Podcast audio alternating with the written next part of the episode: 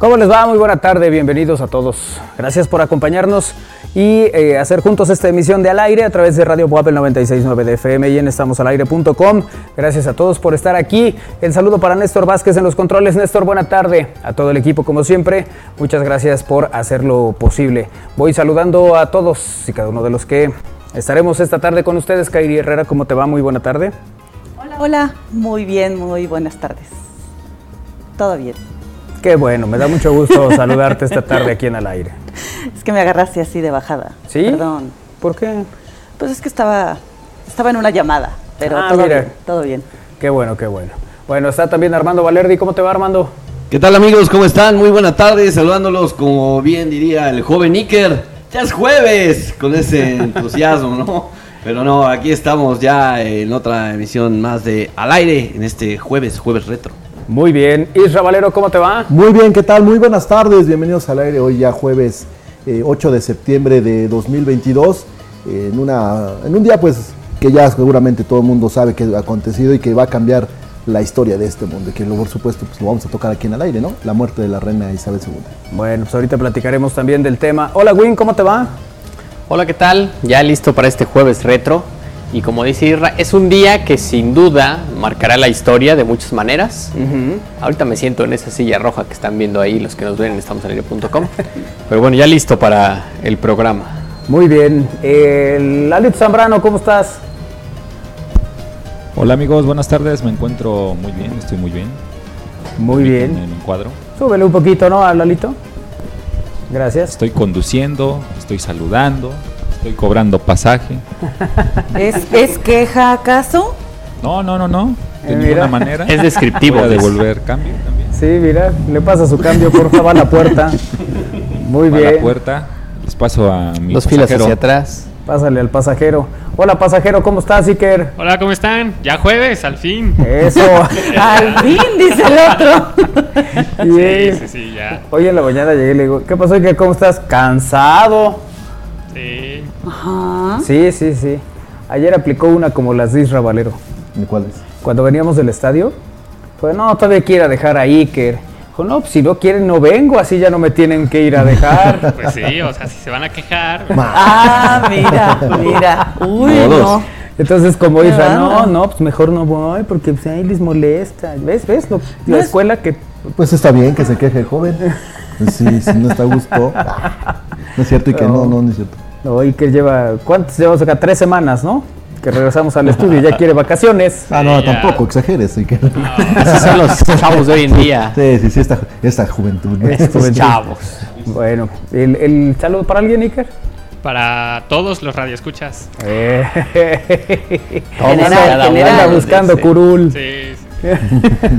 Muy bien. Bueno, pues iniciamos esta emisión del aire. Saludos a Néstor Vázquez en los controles. Néstor, buena tarde. Y a todo el equipo, como siempre, muchas gracias por acompañarnos y eh, pues hacer juntos esta emisión de al aire. La nota del día, Isra.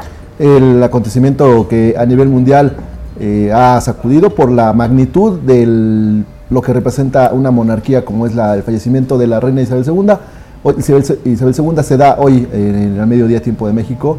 Ya desde temprana hora eh, muchos noticieros daban a conocer pues cómo estaban eh, la familia, ahora cómo estaba moviendo porque ya les daban estaban diciendo que eh, un momento grave de crisis la reina Isabel, que se mantiene como la segunda monarca más longeva, eh, está en el trono, seten- 70 años, solamente superada por el Luis XIV que, de Francia, eh, que estuvo, 100 estuvo 72 años, pero todo lo que representa el legado y también lo que representa la figura emblemática de una, de una persona como era la, la princesa, la reina Isabel II.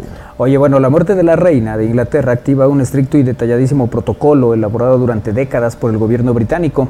La última actualización de este plan se hizo con la pandemia de COVID-19. El- Un medio estadounidense publicó eh, recién eh, los detalles del protocolo que tiene el nombre Operación Puente de Londres, eh, que ya habíamos eh, platicado de esto, ¿se acuerdan? Cuando una de las recaídas de la reina eh, se había dado a conocer cómo se, se utiliza pues ese, es- ese nombre para el, que la gente sepa que ha fallecido la reina. El día de la muerte de la reina se denomina el día D y los días eh, subsecuentes son día D más 1, día D más 2 y así sucesivamente hasta el día D más 10, que es cuando se debe eh, oficiar el funeral en eh, la abadía, en el centro de Londres. Este protocolo establece que en las horas posteriores a la muerte eh, de Isabel II se producirá una cascada de llamadas para informar a la primera ministra, al secretario de gabinete, a un amplio número de ministros y autoridades. La primera ministra será informada de la muerte por el secretario privado de la reina, que también informará a la oficina del Consejo Privado, un cuerpo de asesores de la soberana que coordinará el trabajo del gobierno en nombre de la monarca. Durante muchos años se han ido filtrando algunos detalles de este protocolo. Por ejemplo, se dijo que la primera ministra recibiría una llamada en la que el secretario privado de la reina pronunciaría la frase ha caído el puente de Londres. En el protocolo publicado, el- un eh, guion como se debe comunicar la noticia a los ministros. La frase es, acabamos de ser informados de la muerte de su majestad la reina. Y en esa comunicación se les pedirá discreción. Nadie del gobierno a- hablará públicamente hasta que lo haga, en este caso, la recién nombrada primera ministra. Eh, ¿Listos? Sí, que la semana pasada se entrevistó con ella cuando ya la- el, el Parlamento la eligió como nueva ministra. En paralelo a la llamada recibirán un correo electrónico del secretario del gabinete comunicando la muerte de la soberana y esa será la señal eh, para poner todas las banderas a media asta eh, en menos de 10 minutos. Es parte de lo que indica ¿no? el, el- el protocolo y, y todo este detalle que se tiene muy preciso de lo que eh, se hace en esta circunstancia. Y bueno, pues ahí lo compartimos. Y que, bueno, ¿quién le, sus- quién le va a suceder en el trono? Es el todavía príncipe Carlos, que no es que mañana ya sea eh, nombrado rey, sino que va a pasar todavía todo un año, porque viene todo un proceso, igual como los protocolos, que incluye incluso que, bueno, que incluye que las monedas y papeles oficiales del reinado y también los pasaportes, por ejemplo, de la gente que está en la Gran Bretaña, se vayan, desa- vayan desapareciendo la figura o el sello real hasta que venga la nueva, la nueva época con el, con el príncipe Carlos todavía, ¿no? Bueno, pues así la información al respecto, que eh, pues empezó a circular que por ahí de las 11, 12. Sí, sí, sí, fue... eh, Como a las o menos 12, ¿no? 12, 12.45 Sí. más o menos la, ya... el- Sí, el- antes ya se decía que estaba bajo vigilancia médica eh, y, y posteriormente se anunció su fallecimiento. ¿no? Eh, a través de las redes sociales, el presidente Andrés Manuel López Obrador también lamentó el fallecimiento de la reina Isabel II, quien estuvo en el trono durante 70 años. Eh, lamentó el deceso de la reina en su castillo, eh, donde acudió su familia desde muy temprano, desde muy temprano ahora este jueves. Eh, Sí, los jueves mandatarios también, Biden ya, bueno, en general, muchísimas celebridades y personalidades de la política internacional están manifestando sus condolencias. Es interesante que Bush dijo que una de las cosas que más recuerda es compartir el té con la reina Isabel y sus perritos. Sí, sí, sí. El que, bueno, pues al- algunos recordarán aquellos pasajes de los Juegos Olímpicos de Londres, ¿no? Que en la propia inauguración ella aparece con James Bond. Se cruzando- volvió una chica Bond, ¿no? Sí. En esa inauguración, Sí, sí. Bueno. apelando al humor inglés característico. ¿no? Sí, sí. ¿Qué, qué ibas a decirnos algo? Sí, sí, sí, que fue con eh, la, la, digamos, la aparición pública eh, pues más, más, más vista en esa ocasión, la inauguración de los Juegos Olímpicos, y la más reciente y la última, lamentablemente, fue hace unos tres meses cuando celebró sus, eh, su jubileo, los 70 años de reinado, cuando eh, comparte en escena un- el té con el osito badminton. ¿no? Ese, ese, ese oso que se volvió muy famoso, eh, pues casi casi caricatu- caricatur- ah, en forma de caricatura Caricaturizado. y que para ver, muchos rep- Repeat after me. Caricaturizado. cari cari ah, déjala Que no, no, no, una ¿Cómo más, se llamaba una el oso? Una más. badminton ¿no? ¿Sí? Paddington, sí. Paddington Sí, sí. dije badminton ¿verdad? es Paddington Ahora otra vez ponle di el nombre. caricaturizan. bueno pues eso fue la última ¿Carica? aparición turizado Eh, muy bien. Oye, y sí decía, equipo. como decía Irra hace un momento, la, parece que la última foto oficial es con la primera ministra, ¿no? Sí, la de la Las- semana anterior. sí. Ujú. Bueno, pues ahí está la, la información. Vamos a ir al resumen. sí vámonos Tenemos resumen de noticias. Vámonos al resumen de noticias en al aire con el señor Israel Valero Flores.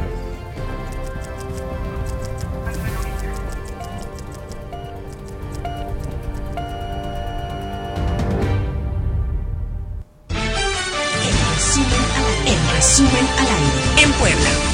Para celebrar las fiestas patrias los días 15 y 6 de septiembre, el Centro Histórico vivirá una verbena popular con puestos de antojitos y artículos de temporada. Para ello se desplegará un operativo de seguridad amplio, revelaron autoridades municipales.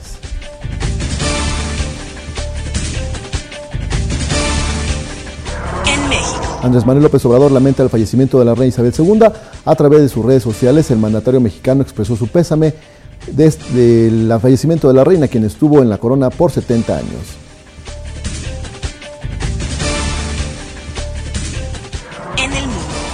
El que llaman por ahora Príncipe Carlos publica su primer mensaje tras la muerte de Isabel II.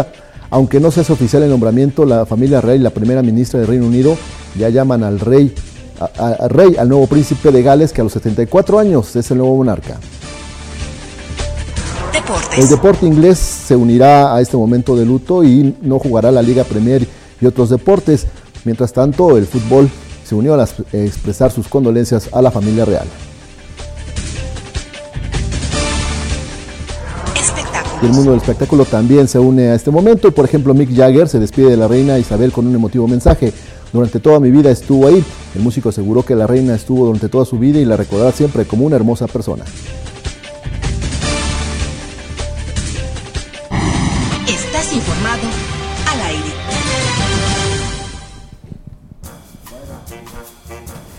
Ahí está la, la información de esta tarde aquí en Al Aire. Eh, mensajes de texto. ¿Los detestas? De texto. Ah, 22 21 61 6284. Los detestas. Eh, 22 21 61 6284. Uno para mensajes de texto, WhatsApp y Telegram. Carlos se convierte en rey, después vendrá el nombramiento. Así es. Eh, Que, eh, que alguien cachete al Isra. No, no hay necesidad. Yo solito. Reacciona. Yo solito. ¿Por qué? Que así se relaja. Dice, saludos a todos. Otro empate de la franja. Le faltó a la defensa un poco de... No, fíjate que no, ¿eh? El- no, no, no me parece. O sea, al final juegas contra un rival que Sí, también busca hacer lo, lo propio, ¿no? Es muy curioso porque no, es que cómo nos meten gol la pelota parada. Y luego escuchas a los rivales y todos dicen, nos está costando mucho el balón parado. eh. O sea, todo el mundo trae la misma historia. El- son, son formas, ¿no? De repente de, eh, de lograr los, los triunfos. Y a diferencia de otros resultados, otros empates. La verdad es que yo creo que no son formas. de obtener los resultados. Sí, bueno, ha habido equipos, ustedes se acuerdan, bueno, no se acuerdan, o si no se acuerdan yo se los voy a contar. El Euro del 2000 es la que se juega en Portugal, Y la que gana eh, Grecia. la que gana Grecia. Grecia gana con puro balón parado. Sí. Todos sus partidos 1-0 y todos en un tiro de esquina, en un balón. Ahí, es, ahí eh, eh, digamos que hicieron lo que tenían que hacer para ser campeones por primera ocasión en su historia. El- a partir de esto, ¿no? De no atacar mucho y aprovechar lo que te viniera, que en este caso fue la, el- las jugadas estas llamadas a balón La parado. táctica fija, ¿no? La táctica La jugada de fija. pizarrón. Sí, que es muy curioso que le llamen táctica fija cuando todo el mundo está corriendo en el área, ¿no? Esperando el, el movimiento. Pero, Pero, bueno, sí. inicia de... Sí, del balón, Del balón detenido. muerto. Así es. Bueno, pues así estuvieron las cosas ayer. Eh, que si puedes dar los números telefónicos más tranquilo, por favor, O nos sea, dice ese- Néstor. ritmo. Ah, claro que sí, si lo pide Néstor, con, con todo gusto. Pero Néstor ya se lo sabe. No, pero a lo mejor está abogando por alguien más y tiene mucha razón. Pues que se lo pase, si está abogando por alguien más, se lo copie y se lo pegue, ¿no? Claro que sí, es 22 21 61 6284 22 21 61 6284 número para mensajes de texto, WhatsApp y Telegram. Y acá en el estudio también tenemos un número que es el 22 22 45 7492 22 22 45 7492. Es el teléfono aquí en el estudio. Pueden marcar ya con toda confianza y ya está nuestro equipo de telefonistas esperando la llamada. Con todo y su operador ahí. Sí. Socorro Hernández, hola chicos, buenas tardes, excelente fin de semana, besos. Buenas tardes. Soco, besos. Ya es fin de semana, Soco. Sí. Alexis López, saludos a todos desde Cholula, se hubieran lanzado al trueque, hay decenas y decenas de personas. ah, hoy es el día del Tiene rato que no vamos. trueque. Sí, una vez hicimos una transmisión desde el trueque, de hecho. Hace ya algunos años. En la Plaza de la Concordia es, ¿no? Así es, sí, sí. Pero es que ahorita está medio hecho un relajo allá, pero bueno. Y. José Alfredo Andrade nos dice, pero no fuera para jugar caricachupas, por, por ahí, por ahí sí no falla, no, no nos trabamos. Saludos a todos en el estudio y a los que no estudian también. Eso, muy bien, muchas gracias. ¿Quién, quién mandó el mensaje? José Alfredo Andrade. Alfredo Ah, Andrade. ¿Quién más? Alfred, no puedo esperar menos de don Alfredo. Eh, ¿Sabes que la banda Jaguares de la Tamayo Marching Band, originarios de Tehuacán, se presentaron en los festejos del jubileo de platino de la reina Isabel en Edimburgo? Hoy publica el Universal eh, que esta banda fue seleccionada por la Organización Internacional de Intercambios Culturales para participar en este evento especial para la reina Isabel II de Inglaterra. El evento tuvo su edición especial en la que celebró eh, el 70 aniversario del reinado de la, en la explanada del castillo de Edimburgo, hace este castillo que fue construido en lo alto de un volcán. Hasta este 2022, este sitio ha sido el escenario de este festival militar más importante y antiguo del mundo. Y los jóvenes estudiantes originarios de Tehuacán, Puebla, viajaron hasta la ciudad de Edimburgo, Escocia, y estuvieron el 5 de julio al 26 de agosto. Y bueno, estuvieron participando también en este espectáculo. Eh, que bueno, pues hoy, hoy recuerda el Universal a propósito de lo- los acontecimientos.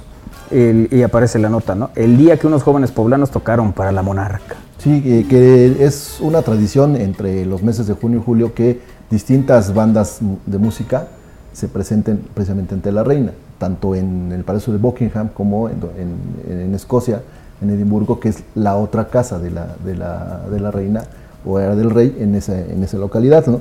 Y es tradición también que, de- que hagan la, una, una marcha, la banda de música de la, de la Guardia Real, y que mucha gente durante todo el recorrido, que no es de más de dos kilómetros, acompaña a la, a la banda. Y es el espectáculo más esperado durante eh, todo ese di- todas esas fechas, ¿no? Porque salen aproximadamente 200 músicos y llevan un ritmo tan, tan eh, cadencioso y tan preciso que toda la gente es lo que admira de esa, de esa banda musi- de la Guardia Real inglesa. Mm. Mira. Yo porque estuve ahí. Eh, sí, sí, sí, yo sé.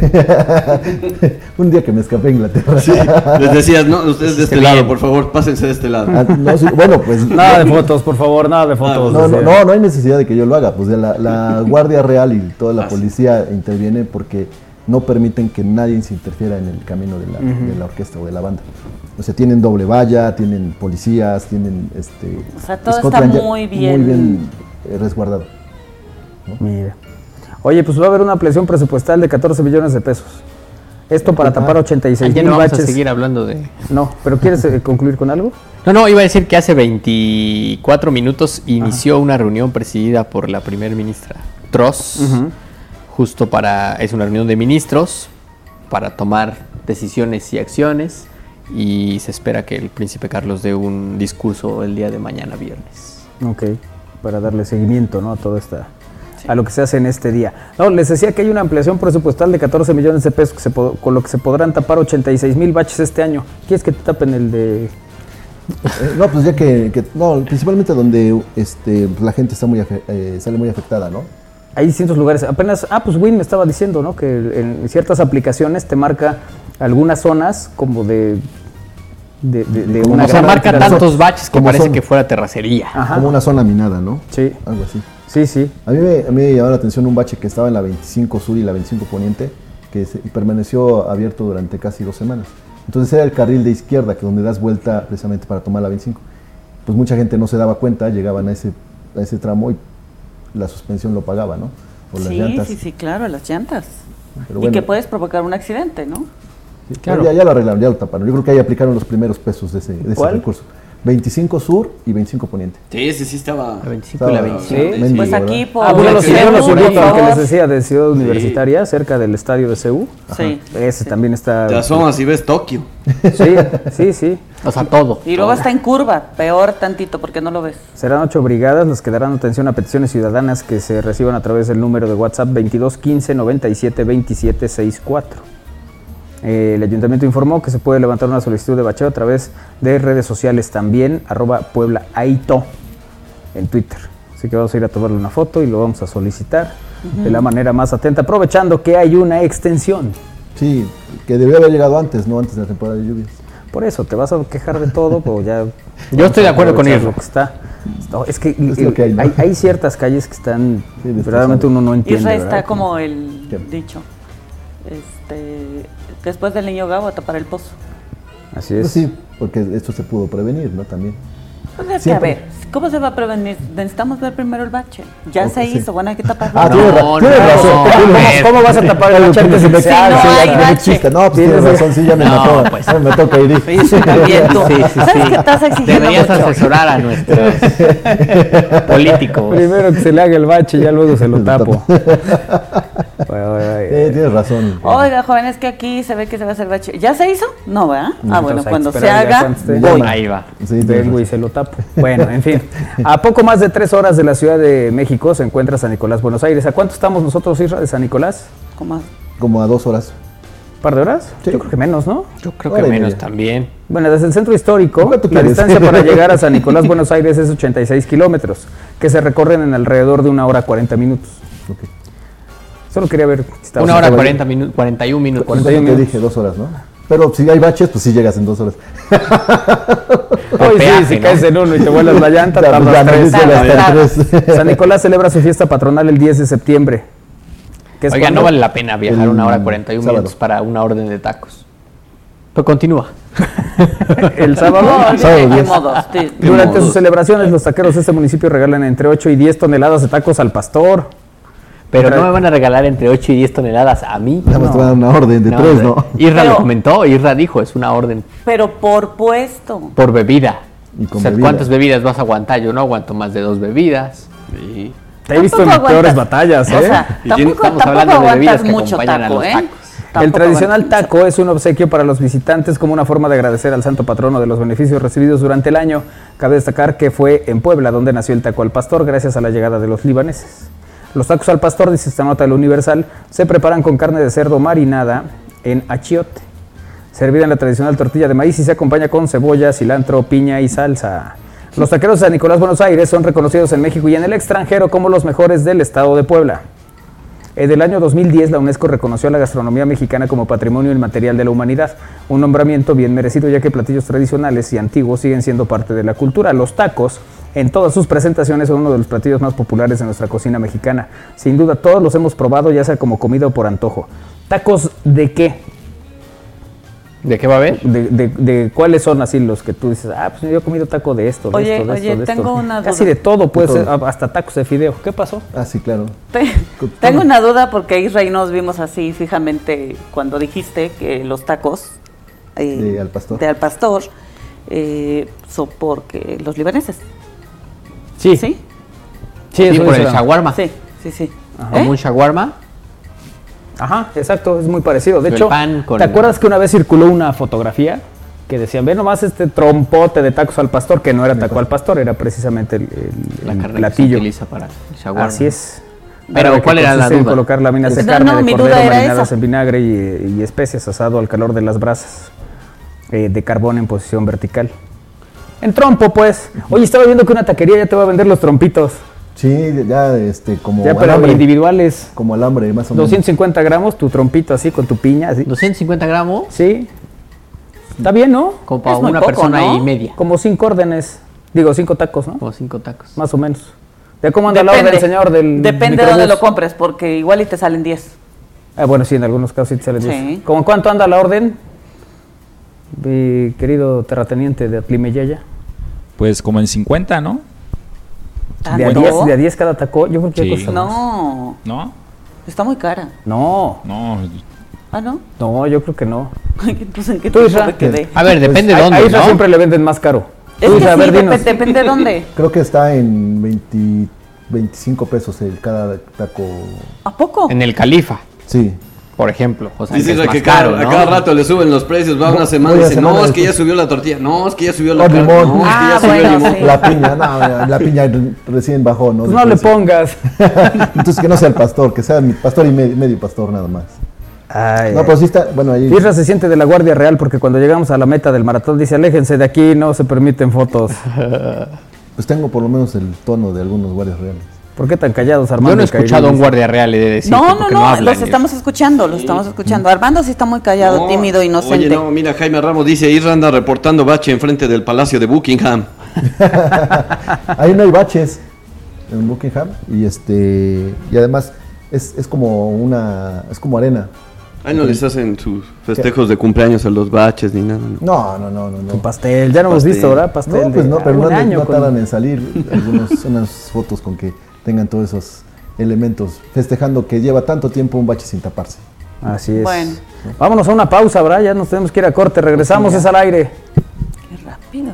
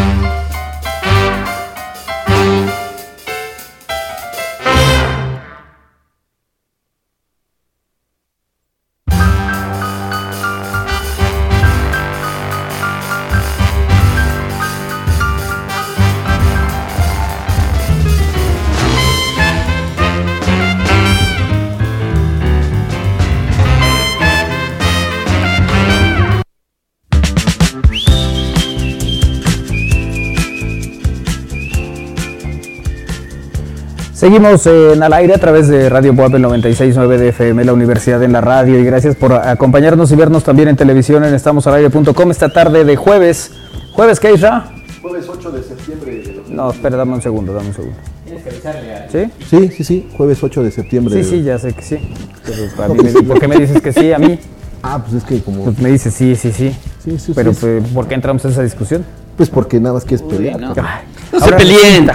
Ahora resulta que soy yo. Por cierto, hoy estaba viendo un video que se peleó el de los espectáculos con otra de espectáculos ¿Otra? en imagen. Ah, sí, este. Gustavo- Gustavo. Sí. Ajá, ¿con quién? Estoy bronca Sí, pero sí fue desde estoy harto de que me descalifiquen y que voy a pedir a la empresa que me cambie de Sí, este programa. El que da las exclusivas soy yo. Dice, cálmate. Qué feo que se pongan así, la verdad. Ah, pero ahí están el sábado viendo su programa. A mí no me, me- no me cae muy bien es, ese, es- es ese bastante joven. pesadito. Pero bueno, en fin, el- pues, cosas que suceden, ¿no? Oye, hoy es jueves 8 de septiembre. Sí. Y- y- si el joven Níker puede poner las mañanitas, por favor. No, te está poniendo atención. Eh, dice que ahorita que. Que ahorita, que ahorita. A ver, ¿qué dijo Isra? ¿Ves? Porque tienes dos audífonos. Sí, igual no vas. ¿Y por qué tienes una Nada consola más. si no activas el Oye, micro de Win? También. Está activado tu micro, Win. No sé si lo tengas apagado. Sí. Digo, ¿no? Por si quieres checar. Pero ya se le acabaron las pilas. ah, Ah. Todos que. Ahorita te paso pilas. Ah, bueno, antes de que sí. pase Cesando, dice. las pilas, por Las mañanitas. Ah, sí, las mañanitas. Que primero las mañanitas, por favor, y luego las pilas. ¿Qué, qué una a la vez? Pues nada más tiene dos manos, ¿verdad? Gracias, Iker. Para la gente que no, que está siguiendo el programa por radio, únicamente por tele, porque no se dio. Ya nos mandó a todos directito. Lo que pasó, lo que acaba de pasar es típicamente Iker, olímpicamente Iker nos ignoró. O sea, todos. No, no, a mí no. Ya nada más le faltó hacer así. Todos. bueno, las mañanitas son para mi hermano Sergio, Sergio Valero. Felicidades. Felicidades. cumple 54 años. Tienes otro 54. hermano, yo nada más conozco a uno. Iker, Iker, haznos otra vez a ti. Todos. Pero yo escuché que tú le dijiste, ¿ya le pusiste pilas a todos? Sí, ya. Sí, sí, y tenía pilas. Ahora, no le dije si cargadas. Eso sí. Ahí Pero el bueno. problema. Muy bien. Ajá, entonces mañanitas, sí pusimos mañanitas. Sí. Sí. Qué bueno. Sí, para mi hermano Sergio, que sí, en efecto, es un hermano que no- a lo mejor no tiene el gusto de conocerlo, pero es el hermano mayor. Eso es. Ah. Felicidades. Yo pensé que tú eras pero sí lo mayor. conocemos. Sí, sí, sí. No, sí, se le ve que es mayor Isra, pero eh, no, realmente el mayor es Sergio. Sí, yo veo hasta que tengo que. Sí, sí, de, de lejos. eh. bueno, vámonos. Él, él sí está casado. Sí, sí, Sí. sí. ¿Ves dónde ¿Qué está quieres la clave? decir? Isaac también está casado. Sí. Pero ¿ves quién se ve más así? ¿Más viejo? No, no, no, no, no. Isra pone cara de sorprendido. cómodo. Enójate como Adolfo Infante. Saben que en este, no me voy porque ese programa me. Vete como el Iker. Vámonos, vámonos con Tony Flores, que ya está con nosotros para su sección de los jueves. Tony, ¿cómo te va? Muy buena tarde. Un gusto saludarte. Hola, ¿qué tal amigos? Muchas gracias y gracias a toda la gente que está escuchando a través del 96.9 FM y a toda la banda que nos está viendo en estamosalaire.com. Pues bueno, yo muy contento como pueden ver porque estoy acá con eh, la escritora Brenda Lozano. Brenda, ¿cómo estás? Muchas gracias, muy bien Tony, todo bien por acá. Oye, vamos a platicar sobre eh, eh, este libro que les voy a enseñar aquí. Aquí está, es este el libro de Brujas eh, que sacaste, si no me equivoco, hace unos meses ya. Bueno, unos cuantos, varios meses. Ya, ya varios. 2020, sí. en 2020, eh, pero eh, justo es uno de los libros eh, que no hemos, de los que no hemos hablado y que sí valdrá la pena hablar en este jueves de libros. Brenda, platícale al público a grosso modo de qué van estas dos historias de estas mujeres que están aquí en este libro de brujas. Claro que sí, con todo gusto y muchas gracias por el espacio también, si es que se sostenga por acá. No, está bien así, muchas gracias. Este, bueno, pues Brujas es un libro que tiene dos personajes, digamos, principales, que están, son quienes cuentan la historia.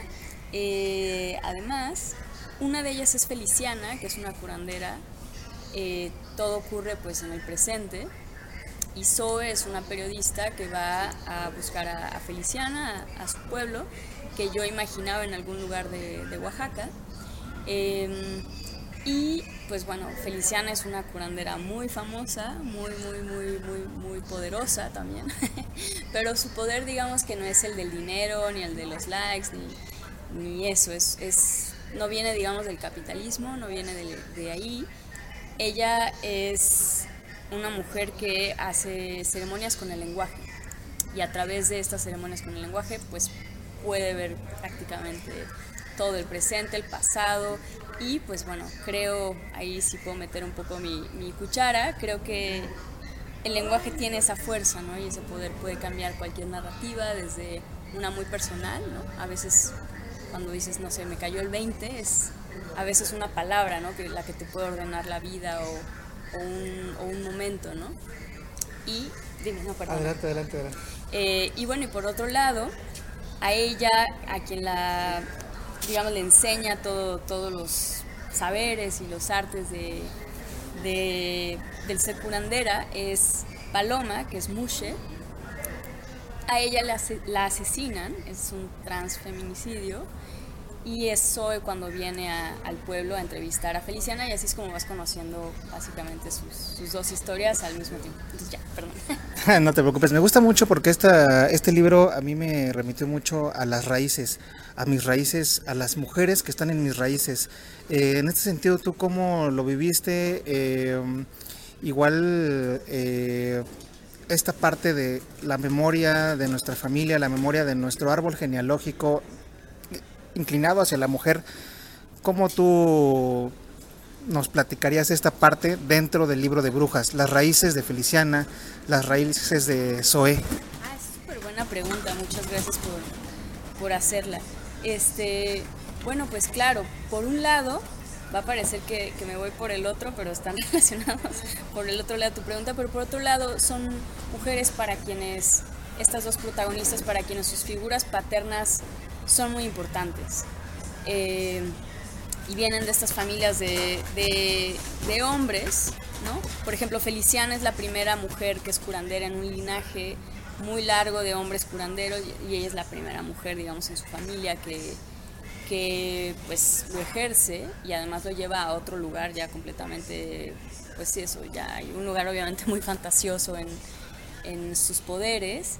Y por otro lado, Zoe, pues bueno, es, bueno, ella es periodista, pero bueno, su padre murió y es una figura, como pasa con las muertes de seres muy, muy queridos, pues son figuras bien presentes, ¿no? Sobre todo si, si, algo es que, que están ahí todo el tiempo.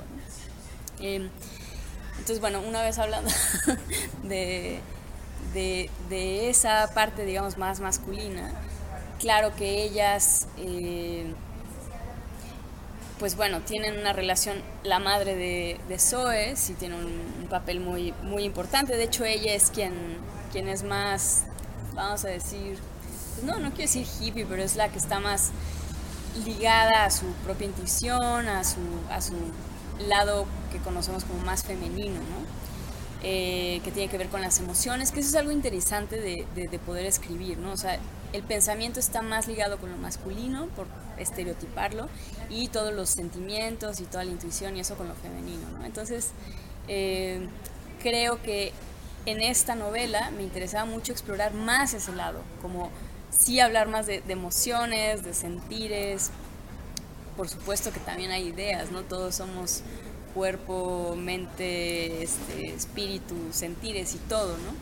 Eh, pero bueno, digamos que sí me interesaba más ese, recargarlo un poco más hacia ese lado y hacia, hacia ese universo también más femenino, de, el personaje Mushe, que es Paloma, de, la hermana Leandra, de Zoe, que pues fue muy problemática en su adolescencia, quemó un basurero en la secundaria y eso fue este pues también una protesta, digamos, de, una situación de racismo que estaba ocurriendo en su secundaria, en fin.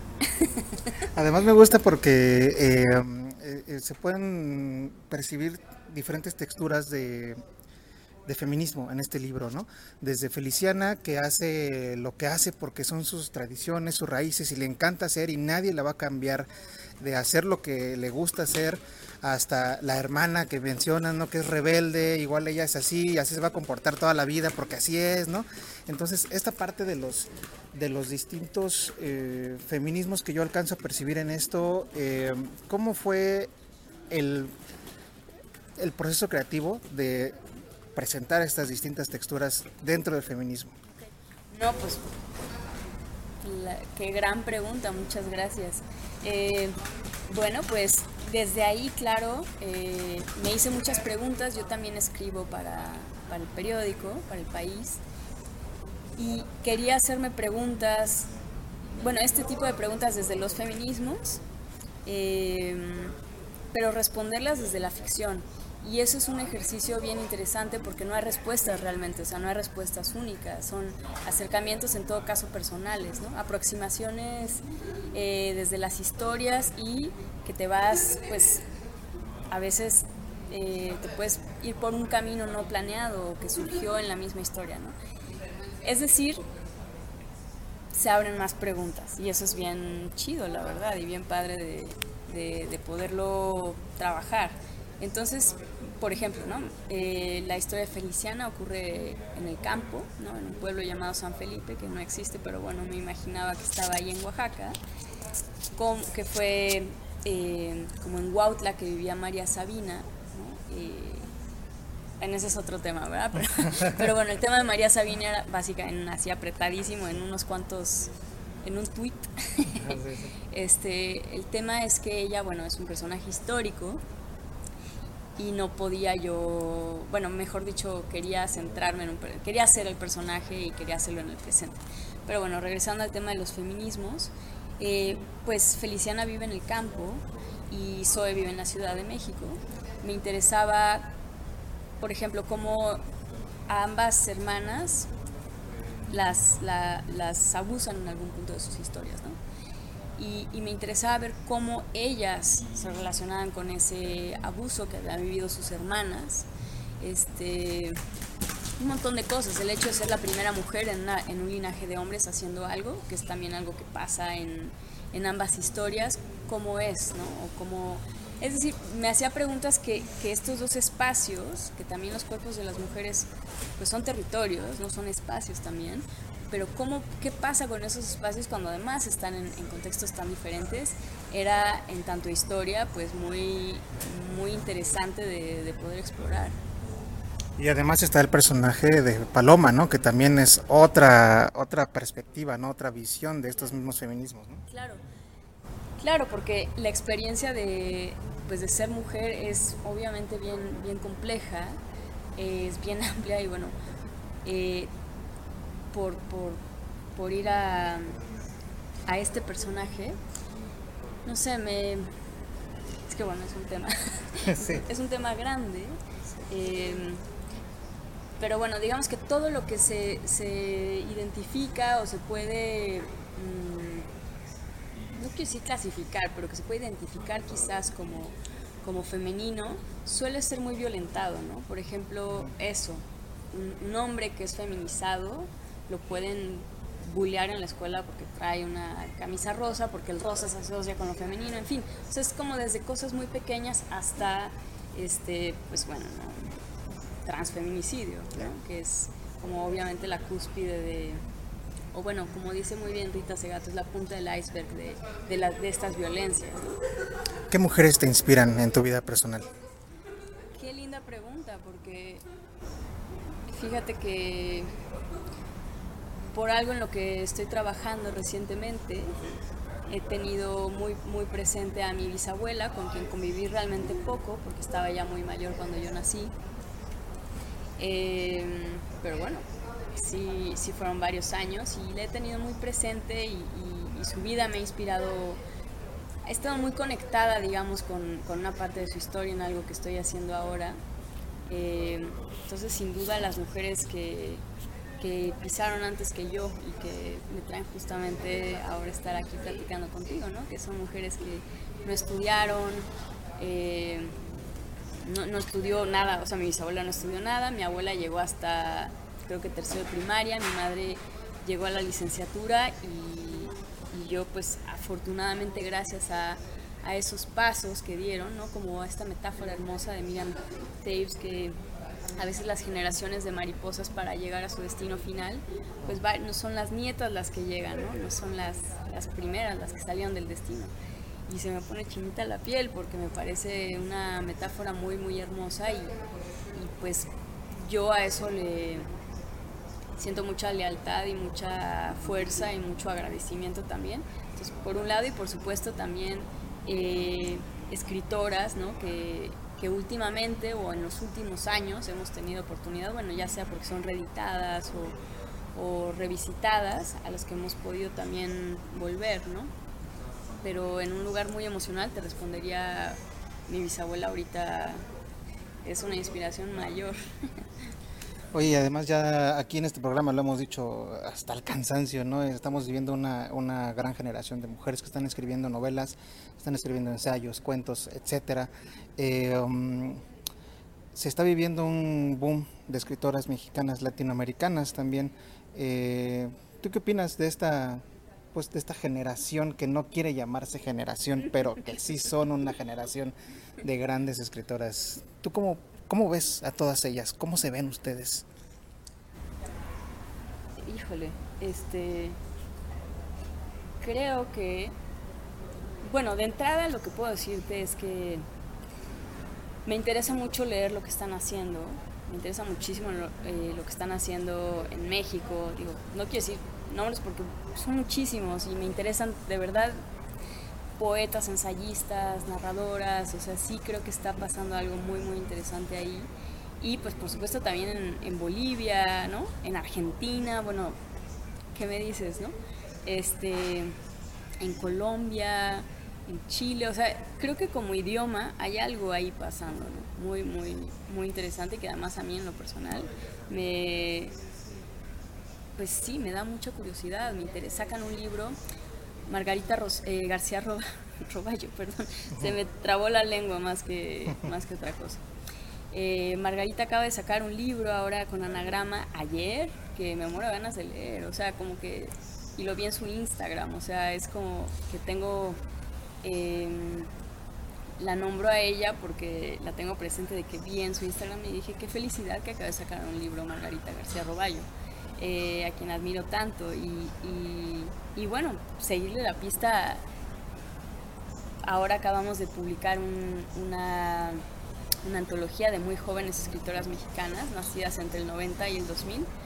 Eh, eso quiere decir que la más joven tiene 22 y pues bueno, ahí eso está, eh, me, me interesa, me da mucha curiosidad y, y trabajar con ellas como pasó, como tuve la, la suerte de poderlo hacer en este libro para la UNAM, que pensamos con el equipo de publicaciones de la UNAM.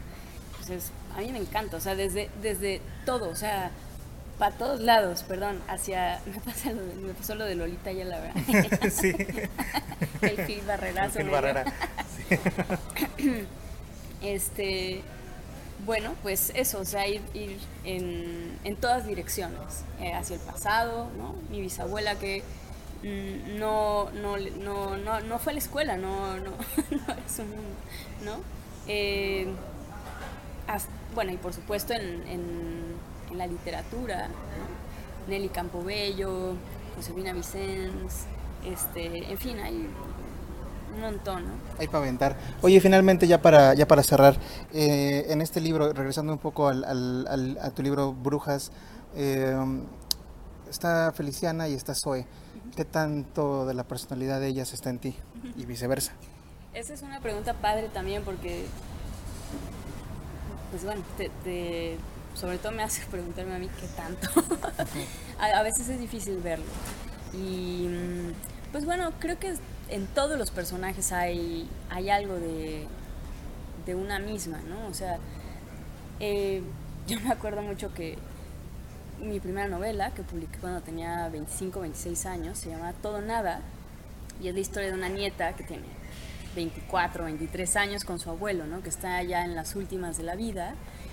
Y justo ese abuelo, bu- bueno, cuando hacía algunas entrevistas en ese entonces, me preguntan eso, ¿no? ¿Es tu abuelo? Y yo decía, o sea, había algo en mí que, que quería decirles, pues también soy yo, sobre todo soy yo, ¿no? Como hay mucho de ti en los personajes y eso es lo chingón de la ficción, ¿no? Que puedes hacer un señor de 72 años que es un rockstar en la gastroenterología en México o escribir a una curandera, ¿no? Que no tiene nada que ver con la medicina tradicional ni, ni este, pues sí, bueno, más cartesiana, euclidiana.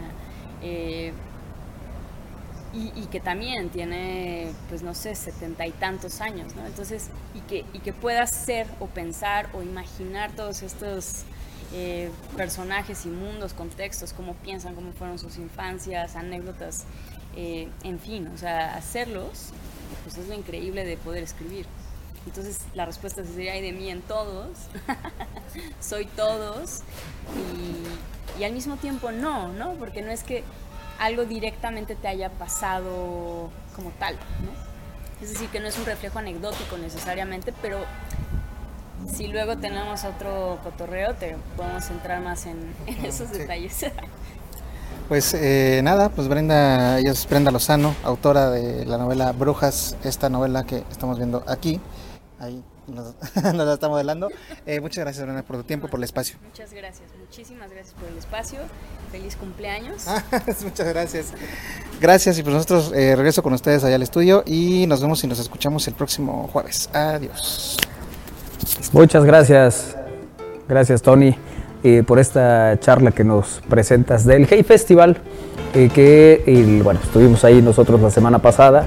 Ahí Tony tuvo la oportunidad de más eh, charlas que también nos comparte en esta sección. Mensajes de texto, WhatsApp y Telegram. Al 2221 616284 2221 616284 número para, de men- para mensajes de texto, WhatsApp y Telegram. Dice No, aquí ya, por- ya me acabo de tomar la botella. ¿Ya murió tu pila? Eh, no. Creo que me hace falta descansar un poquito más.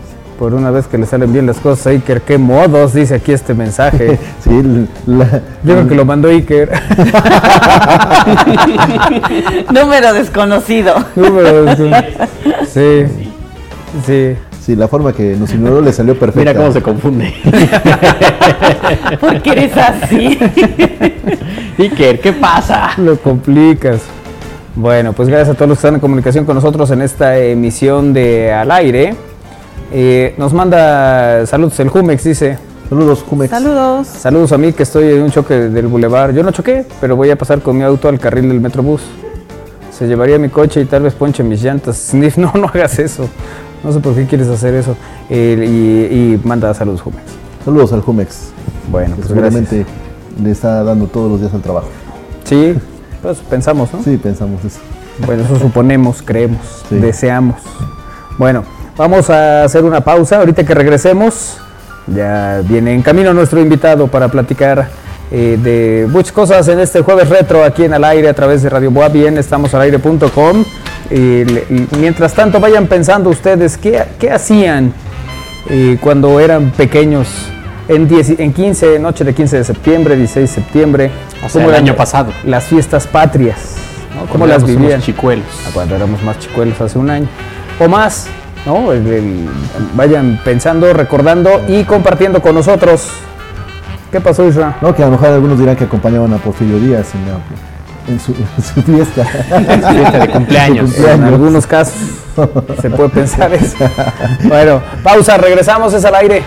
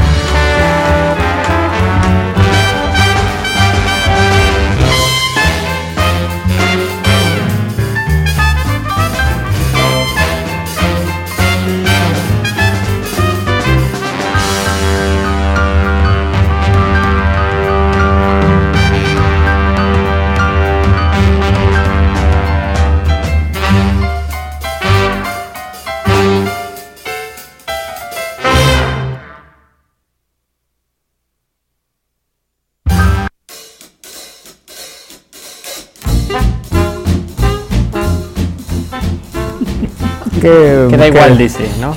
Qué bello tema tenemos para este jueves retro. ¿Que para ¿no? qué? Que ustedes pueden escuchar. en Me estoy este- quejando de Iker. Te estás quejando, pero ¿por qué te quejas? Porque no escucha, no, no entiendo cómo Iker Pero tiene- mire, ¡ay! estuvo- ustedes se perdieron ayer un bonito episodio donde Isra Valero quería subir un par de escalones y subía y se iba para atrás. Sí, Y lo intentó la segunda vez y se iba para atrás y ya Win lo cargó. Bueno, lo, lo jaló. Lo cargó. Pero es que, utilizando toda mi fuerza. no, lo que pasa es que eh, llevaba yo unas botas que estaban un poco resbaladices con el piso del palco. Ajá. Entonces, Iba yo a decir algo, pero no. Ya. Se va sí, aguantar, pero se no. va a aguantar, Kairi.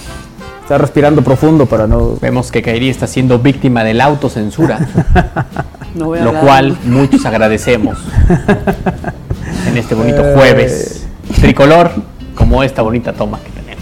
Así es. Iniciamos el jueves entonces. retro eh, con recuerdos y cosas que tienen que ver precisamente con cómo se vivía o cómo, cómo vivieron ustedes, si se, si se acuerdan o tienen algún eh, punto así muy específico eh, de las fiestas patrias, cuando eran niños. El, bueno, en tu caso, Isra. Sí, te decía que estuve con Porfirio Díaz. Sí, sí, sabemos. Ah, o sea, 100 años. O sea, yo pensé que tú te acordabas de cuando No, Miguel no. Hidalgo y Costilla había arengado a los feligreses que- que en estaba, la plaza estaba de con la corregidora y Ahí en el atrio. estaba con la corregidora y dijo, vámonos ya porque hay que dar el De una, viaje". de una. De una vez. Tú Sí. fuiste a dar el mensaje. Sí, sí, la sí. conspiración ha sido descubierta. Ándale, me fui el mensajero. Así es.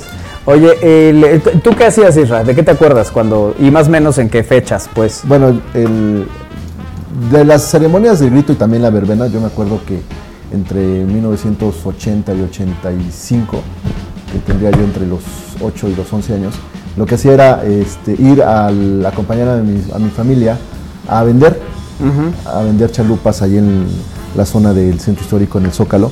Y entonces me acuerdo que las jornadas eran bastante pesadas porque pues, empezaban desde las 8 de la mañana con ir al molino, ir a, a- a comprar tortilla y todo ese rollo, y preparar todo en unos cajones de madera para o los guacales para llegar a la una de la tarde y ver lógicamente una, una, una, una fiesta que empezaba muy lenta, o sea, con la gente que pues, ya a las 2 de la tarde cerraban los negocios del centro y se iban, pero a, las- a partir de las 5 veías cómo poco a poco llegaba la gente y se iba involucrando y entonces algunos que salían a trabajar ya comenzaban a comer que la chalupa, la, la pelona, todos los, los antojitos Sí, mexicanos. todo, todo lo, lo de la época. Exactamente. Bueno, no, que muchas cosas se siguen Sí, sí, sí, se siguen este, consumiendo, ¿no? consumiendo, sí. claro. Eh, y ya por ahí de las 8 de la noche ya veías un, un Zócalo ya mucho más eh, eh, Movido. repleto y movido. Concurrido. Concurrido, exactamente. Vamos Con te la, ayudamos, venos dando más veces. con la gente que con la gente La gente. que ya empezaba a, a- a ser parte de la festividad, ¿no? Sí. Del previo al grito. Oye, hoy, hace rato platicaba con Armando también, el- pero yo también tengo el recuerdo de muchas cosas que se hacían en casa. ¿No? Sí. Que se hacía el, el pozolito y la, la- la noche mexicana, pues. Sí, también hacían eh, pues, las famosas las chanclas, ¿no? Los pavacitos estos con, Ah, las con chanclas la- con salsa, sí, sí. sí, sí, muy ricos y además pues que los taquitos dorados o este el pozole. Entonces sí, también eh, era motivo para que la familia pues, se reuniera, ¿no? Y ahí pues veías el grito Era y aparte, exactamente, y aparte pues ahí cenabas y todo eso, Sí. ¿no? Y algunos daban el, replicaban el grito, dándole la bandera al más, al más ¿Ah, sí? veterano. sí, sí, sí. Eso sí no me tocó. Sí, en, alguna- en algunas reuniones que también eh, hubo en la casa ya cuando era un poco más grande. Pues eh, si no era mi, mi abuelo, era mi papá el que encabezaba el grito. Era un- algo muy sencillo, tampoco eran que Sí, sí, nos sí. reunían, nos sacaban al parque. Eh, ándale. Sí, y alguien diciéndole, oye, tienes que decir tal. Y había algún héroe de apellido Valero que No, no, no, no. mencionaran Pues esto. ya iban implícitos de cuando decían, vivan los héroes que nos dimos Eh, ahí llevan familia los Valero. Valero. Los Valeros, Así es, todos ellos. Eh, desde entonces, ahora, el- lo- que recuerdo, y eso me llamaba mucho la atención, 16 de septiembre no se abría nada. No había, el- digo, no sé en esa época cómo ¿No se curaban las crudas, por ejemplo. Sí. ¿no? O sea, el, el- el- bueno, alguna vez lo hemos platicado. El, el sábado en la tarde, sábado al mediodía, Muerto todo. ya no veías comercios abiertos ni domingo hasta el lunes. Y si requerías ciertas cosas, pues no, no había manera. Ya, ¿no? Sí. El- y recuerdo lo mismo que, que eso me llamaba mucho la atención. El 16 de septiembre no, no se hacía mucho cuando cuando era niño, pues. Y es que no, en Puebla no hay desfile conmemorativo, por ejemplo, ¿no? Entonces no había otra actividad a la cual recurrir. ¿O sí? Sí, bueno, reciente hay, eh, hay, este, hay un desfile más eh, militar que educativo. Pero digo, cuando tú eras niño, Isra, Ah, no, claro que no, no había. No, digo que la- todo se moría a las 3 de la mañana, que ya la gente Ah, ya no temprano. temprano, y sí, ya. sí, Sí, sí, sí, temprano, tranqui. Isra. Algo tranqui, exactamente. sí, de la- y ya el día, al, día, si- tostaditas y una cerveza y ya. al día siguiente, pues ya no había más que descansar y ver el desfile de la Ciudad de México por televisión, ¿no? Que es Sí, lo, sí. lo- a lo que más que alcanzaba dar. Fíjate, ya nos van compartiendo aquí. ¿Cómo olvidar esas bellas fechas del 15? Mi mamá, cuando había dinero eh, de más, hacía buñuelos. Y como éramos de escasas monedas, después de la tronadera de cohetes nos poníamos a buscar eh, los, que Los que no tronaron. se habían cebado. Claro. Sacábamos la pólvora y hacíamos figuras con la pólvora. Ahora solo nos quedan los bellos recuerdos de hace 30 años. Soy el Macarena, dice Viva México. Saludos, ¿Se Maca. les antojaron? No, no se nos antojaron. Eh, mañana cumpleaños, a ver si Armando me canta un pedacito de las mañanitas de José José. ¿Cómo no? Estas son las mañanitas que te canto antes de estar crudo este 15 de septiembre para ti. Por lo que escuché no tardo en rendar el grito en al aire. sí, Pareciera más que veterano, quiere, ¿no? quiere perpetuar la tradición, sobre todo ahora que sabe que Valero está en peligro de extinción. Sí, sí, sí, ya será un apellido que poco a poco se vaya extinguiendo. Así es. Oigan, hay mañanitas, quiero unas para Ivonne Caballero, please. Es uno de, eh, hoy es uno de sus cumpleaños, el otro es cada aniversario del sismo del En 99. junio del, no- junio del 99. 15 de junio. Así es. Felicidades para Ivoneta Caballero. Buenas tardes. ¿Los cumpleaños? Porque ella estuvo en el, el sismo del 99.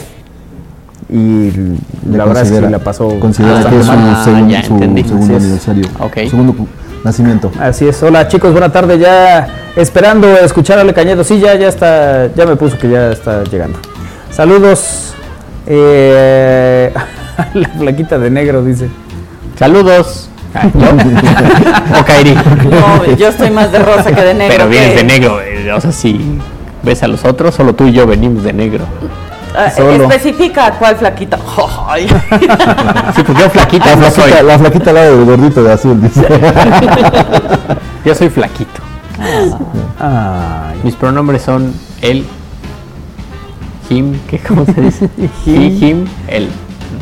Oye, aquí eh, saludos a los que están en comunicación. Buenas tardes, amigos. Feliz fin de semana. Nos dice Pedro Osorio. Fin. al- Lío Camus dice buena tarde, esperando con ansia el jueves retro. Triste porque no sé qué le pasa a la grandiosa y poderosa franja. No, pues nada, lo bueno viene después. Hola amigos, dice Francisco Herrera. Hola Francisco, buena tarde. Hola a todos, nos dice José Luis, ¿de qué va el retro? Tenemos invitado que ya anda aquí con nosotros y que va a acompañarnos en esta emisión de Al Aire. Felicidades por el Día del Periodista, dice, las fiestas patrias. Cuando era niño hacíamos evento en la escuela y había juegos de mesa y comida. En mi casa era viendo el grito en la tele y las aguas frescas, dice el 16 de septiembre, eh, por casa de mi abuela en la 14 siempre desfilaban todas las escuelas, nos comenta José Luis, que está también en comunicación con nosotros aquí en Al Aire, a través de Radio Boa Bien, estamos al aire.com. Y eh, bueno, pues ha llegado nuestro invitado. Y eso iba a mencionar que decías que antojitos. Ajá. No, no, no del invitado, pero que también siempre había agua fresca de Jamaica de horchata, ¿no? Ah, claro. Así es. Ya, ya se sabía. Y de Así limón, es. para que fuera el tricolor. Ah, también había el de limón. Ajá. Sí. también, claro. Está con nosotros el secretario de Economía y Turismo del municipio de Puebla, Alejandro Cañedo Priesca. Ale, ¿cómo estás? Buena tarde. Qué gusto. Igualmente, corriendo, qué gusto pero verte. Me quedé en atorado en una reunión que duró un poquito más. y- No me digas, ¿pero qué dice? ¿Todo pero bien? Todo bien, pero mira, son nada más, ¿cuántos? 13 minutos demorado. Pero No, bueno, pero no pasa pero Qué gusto tenerte aquí, Ale, como siempre. No, gracias, me encanta venir a este programa, es siempre muy a gusto. Gracias por, por, por invitarme. Este, tengo muy buenos amigos que siempre están escuchando el programa. Sí. Y luego me dicen, y una vez lo grabamos, ¿te Ajá, acuerdas? sí, claro. Y un amigo me hablaba y me hablaba, me escribía, oye, di esto, di el otro. Y yo pierdes el día de que lo grabas. Sí, claro. estás Pensando en otra cosa y dice, este cuate, ¿por qué me dice que diga eso y no me dice nada más? Era porque estaba grabado, pero bueno, pasó, pasó una vez y me da mucho Sí. gusto venir. ¿No? Isra, ¿cómo estás? Muy bien, Ale. Estábamos platicando de cuando era niño, cómo acompañó a Porfirio y todo eso. No, a Miguel Hidalgo. Ah, bueno, desde antes. No, Miguel, sí. es que él dice que no estuvo, fue hasta el aniversario, hasta el 100 aniversario. Ajá. Así es, hasta el Sí, centenario. faltaste, faltaste el primer año. Sí, sí, sí. Son cosas que hacer, ¿no? Ale? Este no show, como dicen los aviones. El primer repique de la campana de Dolores lo escuchó. y- No, qué padre. Que cambiaste el. Mira, ese, ese micrófono no lo había visto. ¿No lo habías visto? Estos son de los que teníamos la primera vez que viniste. Sí, pero ahorita como que lo vi diferente, así como Sí. un trofeo. Sí, está- estaba en una mesa, ahora está en un. Está, Es está, otra. está, Sí. está- está muy padre. ¿eh? Sí, no, pues bienvenido, Ale, sabes que es tu casa siempre. Y bueno, sí, toda la pandemia no tuvimos la posibilidad de... de- Dos años entonces que no venía yo. Ah, exacto. Un poquito No, más. Un poquito, Un poquito más, sí, sí. Como dos años, cuatro meses, Sí, más, o menos, sí. Con razón, sí, se Sí, te el pelo, ¿no? Ya.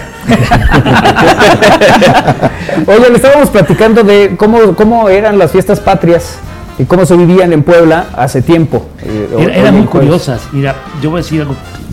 Eh, mi abuelo materno era español. Entonces, en familia de mi mamá no lo celebraban tanto en una época muy público, porque sí la gente llegaba a aventar huevos a la casa donde sabían que había personas que no eran de origen mexicano. Claro. Y aventaban cosas, y entonces era un día de guardarse un poco. Entonces, como que esa tradición se mantuvo, y ya un poco más grande, ya la idea, sí empezamos a salir, sobre todo con los cuates en la prepa y, todo, fiestas de cuates que realmente no sabías qué festejabas, pero festejabas, ¿no? Que, que yo creo y tengo una, una idea. La, la independencia tiene que celebrarse todo el año. Somos muy patriotas, nos pintamos de colores verde, blanco y rojo en septiembre. Primero de octubre nos vamos ya a modo Halloween. En diciembre nos vamos a modo Navidad. Navidad, sí. Y eso hace que seamos nada más depen- dependiendo de las temporalidades. Ujú. Cuando tú vas a Estados Unidos, el 4 de julio llenan todo de banderas. Sí, sí. Pero el 28 de enero hay lleno de banderas. Y el 1 de febrero hay lleno de banderas. Entonces tenemos que, que retomar que es ese espíritu. Tú cuando ves una casa que tiene una bandera mexicana, dices, mira, qué, qué raro, es como se quedó el árbol de Navidad, se quedó la bandera mexicana. No la quitaron. No la quitaron. Y tú ves muchas veces allá, la bandera está en la entrada de la casa, Sí, sí, sí. fija, y es un honor a la bandera impresionante. Entonces creo que tenemos que asumir esa responsabilidad, que deje de ser una, cosa de moda, de fiesta, como si fuera temporada de veras, temporada de fiestas patrias, luego temporada de muertos, y lo peor, ¿no? La horrible Halloween, que, afortunadamente creo yo que la batalla la estamos ganando las fiestas de muertos en lugar de la fiesta de Halloween. Estamos ganando gracias a los las escuelas, gracias a las familias, a los kinders que ya le están dando un valor impresionante a, la- a poner ofrendas, explicar lo que significa. Cada año me invitan a, a eventos de ofrendas y veo cómo hay mucho interés en eso. Creo que es de las fiestas que se, están- se está ganando el, el- el- el- el- el tema. Pero fiestas patrias son interesantes. Antes había muchos lugares aquí en Puebla donde había tómbolas y había kermeses. Y una muy famosa de 1981-82 era en un, en un fraccionamiento que tenía un bar que se llama JT, Ok. que está ubicado en el Club de Golf Las Fuentes, lo cual algunos de los escuchas se van a acordar. Sí, sí. Y ahí hacían, en parte del campo de golf y todo, una feria mexicana donde mucha gente iba, pero era muy exclusiva y era por invitación y era complicado. Y era lo primero que había. Y luego ya las discotecas, ahora mal llamadas antros, Sí, sí. este, Imagínate, hace tantos años. tantos que- años, hacían fiestas mexicanas Sí. y también las universidades. A mí tocó, cuando estaba en la universidad, estaba yo en la mesa directiva, nos tocó coordinar el puesto de refrescos.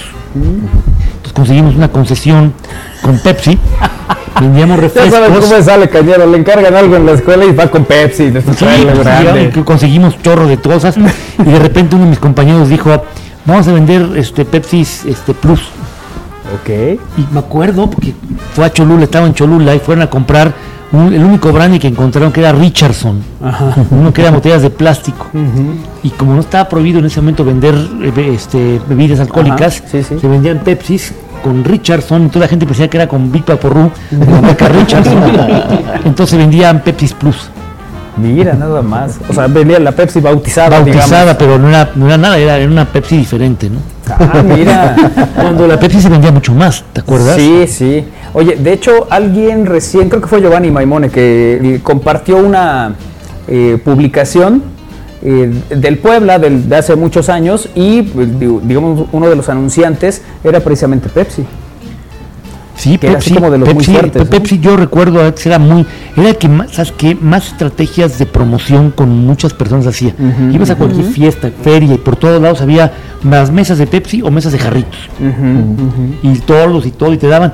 Yo recuerdo que esa vez Pepsi nos dio todo el equipo y le compramos las bebidas, pero te daba todo rapidísimo. Y eran de lámina todavía Eran esas mesas, lámina. porque ahorita ya las, las son, normalmente son de plástico, Eran de ¿no? lámina, pero eran de, eran de lámina. sí. Que todas se pandeaban de Sí. repente. Y algunas tenían hasta el, este, ¿cómo se llama? El tablero de, De ajedrez, Claro, eran muy de ajedrez Sí. y era lo que, lo que se daba. Sí, sí. Entonces, e- era mucho de las fiestas que había. La gente se iba al Zócalo, pero iba al Zócalo más en tema de fiestas, era el grito, y no había, como ahora el gobierno del estado y el gobierno de la ciudad, hacen eventos realmente increíbles en toda la zona, también en la zona de Casaguayo, que hacen un gran evento, porque permite que las personas circulen por diferentes puntos de la ciudad y el millón ochocientos mil poblanos más los visitantes tengan una oportunidad de ver más cosas en, en estas fechas que, que, que digo que son muy padres, que se llega a un ambiente muy cálido, muy festivo, este se vuelve como una, una tercera Navidad, porque el 15 todo el mundo va a ver dónde se junta, se invitan los amigos, normalmente dan pozole, dan algún platillo, chalupas y la gente se pone de- acuerdo. Chanclas, este, pelonas, tacos Tostadas, con flautas, sí. tostadas, este, todo este tipo de productos que nos en- engrandecen y que nos dan un sentido a la patria, que la patria tiene que estar en el espíritu y no en el estómago, ¿no? Pero bueno, por, por ahí vamos también. Pero yo creo que como mexicanos nos conseguimos en el estómago. Te suma, ¿verdad? Te suma, te suma el estómago. Y digo la tercera Navidad porque la primera Navidad es la Navidad, 24 de diciembre. ¿no? Claro. La segunda es cualquier época entre julio, agosto, septiembre, donde los poblanos nos sentamos a disfrutar el chile en nogada para juntar a la familia nuevamente. Es, es una segunda Navidad. Y la tercera, pues viene siendo el 15 de septiembre, que realmente la celebración de, las- de la, de la independencia es el 16 de septiembre. Porfirio Díaz, que su, su cumpleaños es el 15 de septiembre, empezó a celebrar la fiesta un día antes para celebrar su cumpleaños, entonces se quedó la costumbre de que la fiesta es en la noche, y esto confunde a mucha gente, ¿sabes dónde? En las embajadas. Eh, muchos mexicanos están a lo mejor en- pasando el, tiempo estudiando, trabajando en otro país y siempre quieren ir a la embajada para celebrar el grito, el evento. Y normalmente el evento protocolario lo hacen el 16, cuando es el día de la independencia. Algunos días lo tienen que hacer el 15 como una cosa extra, pero realmente los países, las naciones, celebran a los mexicanos el día que nos toca. Entonces hay una confusión de que, bueno, ¿qué día quieren? ¿Qué día? Entonces, es tan barroco la forma de ser del mexicano y más del poblano que no sabes cómo te explica, ¿no? Entonces, eso es parte de lo que queremos y bueno, y el gobierno de la ciudad, pues, estamos haciendo también actividades que el presidente Eduardo Rivera está haciendo, muy fuertes, este, que tenga un rumbo especial para poder festejar y no solamente el 15, aquí va a haber fiestas 15, 16, 17 y 18. Tenemos Noche de Museos el 17, que ya cumplió 20 años. Sí, qué cosa. Ya, ya, ya, ya, ya hay niños que ya tienen ahorita 18 años, que empezaron de 9 años, que para ellos ya, ya es ya algo antiguo que hacían de niños, ya lo ven lejano cuando empezó la Noche de Museos. Oye, y que se han ido sumando, ¿no? Cada vez más recinto, exactamente. Sí, sí. Eh, que, que me y ahí siempre que también- ganamos, en la cultura siempre ganamos, ¿no? Como un alguien que, que empata, ¿no? Pero bueno. Oye, de- ¿desde cuándo tienes memoria que cambiaron las, las festividades eh, eh, de Puebla? Es decir, ya no solamente se centró todo en el Zócalo, sino ya se fue expandiendo un poco más. Yo creo que por, como hace como 15 años, ¿no? Más o menos, porque anteriormente era centralizado en el Zócalo, pero no era tanta fiesta, era, era una verbena popular y era una actividad más, este, ¿cómo te podía explicar? De fiesta, de comida, pero no espectáculos. Y- Como más de feria. Más de feria, y feria, y sí, sigue habiendo. Este año eh, va a haber el, el 15 y el 16, toda la 16 de septiembre hasta casi el Carmen va a haber feria para que la gente vaya y pueda consumir los múltiples productos que, que dan. Por ejemplo, las pelonas son muy buenas. Es un producto que tienes que comer al momento. Sí, sí. Esa no puedes decir, me lo llevo para mi casa, no, Sí, al ya. momento. Igual que las chalupas, ¿no? Si te llevas las chalupas a tu casa. Pero aparte no se sabe, no, no sabe igual. O sea, No, no uno se lleva la comida a casa y sí, a lo mejor puedes estar eh, eh, más cómodo. Pero no es No, no sabe igual. La o chalupa no sabe igual. Las chalupas se, se pegan todas y ya no es lo mismo. Sí, ya. Sí, sí, Y sí. esa es parte. Entonces hace como, hace como 15 años. Pero anteriormente eh, los colegios casi no hacían, las fiestas eran diferentes. y, y mucho es era en discotecas, sobre todo, que se hacía o en casas. Pero también la gente no salía tanto. Este, voy al Zócalo o no salía. y lo pensaban más como un día festivo, que era el 16 de septiembre. Ahora cae muy bien porque cae viernes el 16 de septiembre y nos va a generar jueves, viernes, sábado y domingo un super puente que se pueda poder eh, pasar unos buenos días disfrutando a la familia, sobre todo, que llega mucha gente a ver, con actividades que tengamos para todos. Hasta fútbol va a haber ese día. Ah, Exacto. ¿Qué día juega el fútbol? ¿El viernes? El viernes, 16. ¿Contra quién? Tigres. Tigres. Ok. Ese sí se gana, Ale. Sí, ya sí nos toca. Y hay que reconocer, tenemos un gran entrenador. Todo esto que chiflan y todo, son unos ignorantes, perdón que lo diga. A mí sí me da coraje porque tenemos a alguien que le ha dado una actitud, que han habido condiciones en el fútbol. En el deporte se gana o se pierde. Pero siempre que tengas una actitud un conocimiento y una técnica. Porque tú no puedes pegarle a todas. Este, Claro. El béisbol, un jugador de béisbol había hecho una columna en el Heraldo de México, le decían Mr. 300. El que le pega 300 de promedio es un gran jugador, es de los mejores que hay en la liga, es el héroe de todos. Es de cada 10 veces que vas al bat, le pegas 3. Entonces hay que, hay que ver que, que las condiciones nos han dado, pero la verdad nos caemos en un ridículo de andar criticando cuando es poco tiempo. Y casi, casi andábamos hace 10 años, 6, 7 años, no era tan bueno el equipo. Y no hacíamos tanto escándalo cuando ahora Ujú. tenemos un gran entrenador. Y que se lo transmite, ¿no? A los jugadores. De- se ve, se ve cómo se lo transmite. O sea, no, no hay que pleito de vestidor. ni no, al contrario, se ve un, un una buen unidad, equipo, ¿no? una unidad. persona muy preparada, un, un entrenador que sabe a lo que a lo que va y este nadie sabe lo que tiene hasta que lo pierde.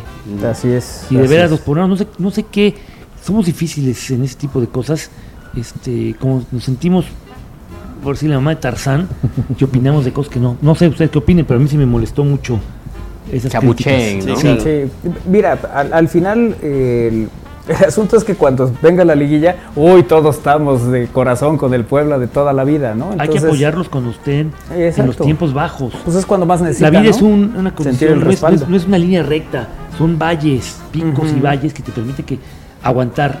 Es como cuando, cuando vas subiendo una escalera de un edificio y vas encontrando a gente que va bajando, no la pises porque los que suben vuelven a bajar. Y el fútbol, si no hubiera eso, no sería fútbol. Sí. Oye, dice aquí, la mayoría de los países celebran la consumación de la independencia, no el inicio como nosotros los mexicanos. En lugar de conmemorar el 16, debería ser el 27 de septiembre del 21, dice AJ Valencia. Tienen toda la razón y el 27 de septiembre debe ser un- una fecha muy celebrada. Lo que sucede que quien la consumó fue héroe nacional y después se convirtió en el villano favorito de la época, que fue Agustín. Turbide, que aquí en Puebla sí le damos un valor importante porque derivado de la visita que hizo el 5 de agosto, no el día de su santo, sino el 5 de agosto de 1821 en su paso hacia Córdoba para firmar los tratados de independencia, se le sirvió un banquete en la actual Palacio Federal, entonces Palacio Episcopal, donde había mole, pipián, adobo, tortillas y unos platillos que quisieron las monjas darlo como ejemplo, que eran unos chiles capeados rellenos, cubiertos de nogada, que tenían el ejemplo de la bandera nacional, con el cilantro, la- la- el blanco de la nogada, el cilantro es el, el verde y la granada el rojo, porque en la Ciudad de México dicen que no van capeados y que el verde es la parte no capeada. Entonces no discutamos con quien no sabe hacer quesadillas, ¿no? Las quesadillas las hacen sin queso, entonces no, no discutamos. Somos la cocina de México en Puebla, hay que decirlo como se dice las letras.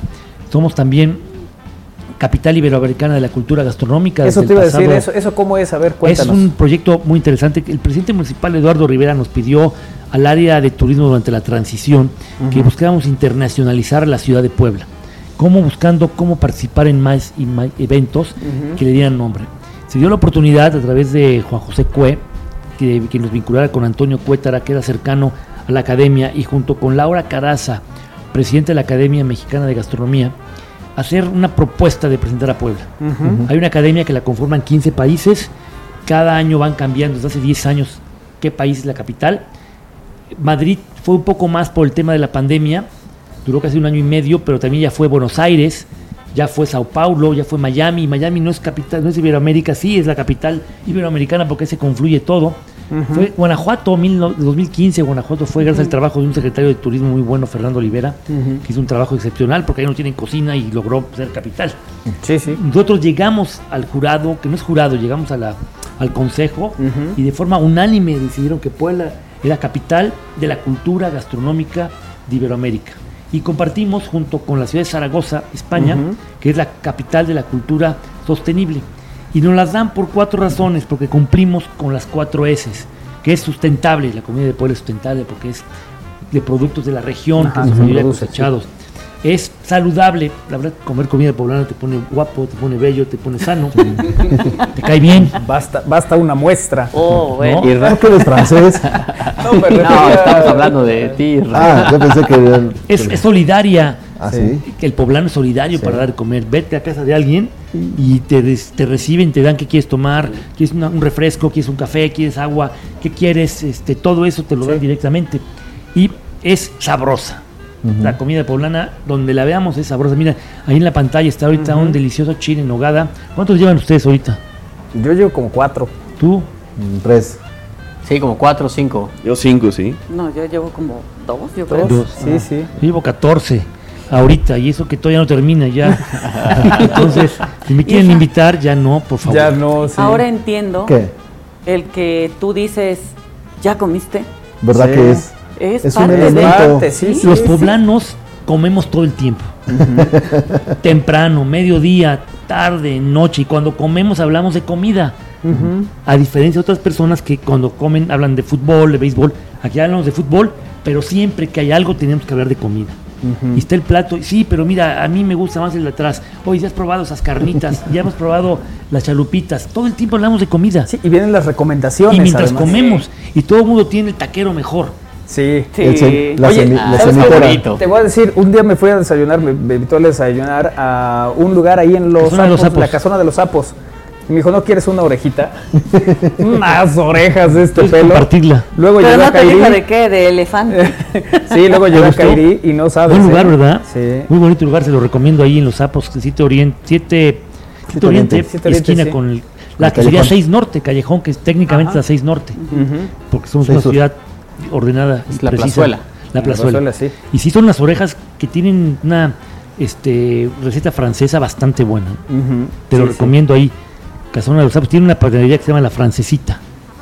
Que eso, que eso fue el, el, digamos que el, el gancho mayor, ahí, el pan ahí, Buenísimo. otro boleto. ¿verdad que sí, buenísimo. Sí, sí, buenísimo. Te digo que a Kairi le gusta mucho el pan, entonces cuando No fuimos... sé panera. No, es Sí. que es buenísimo el pan ahí. Te, te veas, este, y fuimos ahí, echamos una buena plática, Sí, ¿verdad? Sí, sí. Hablamos Siempre de es- varios es, es temas. muy a gusto platicar aquí con don Manuel Frastro. Si ni tiene temas ustedes dos.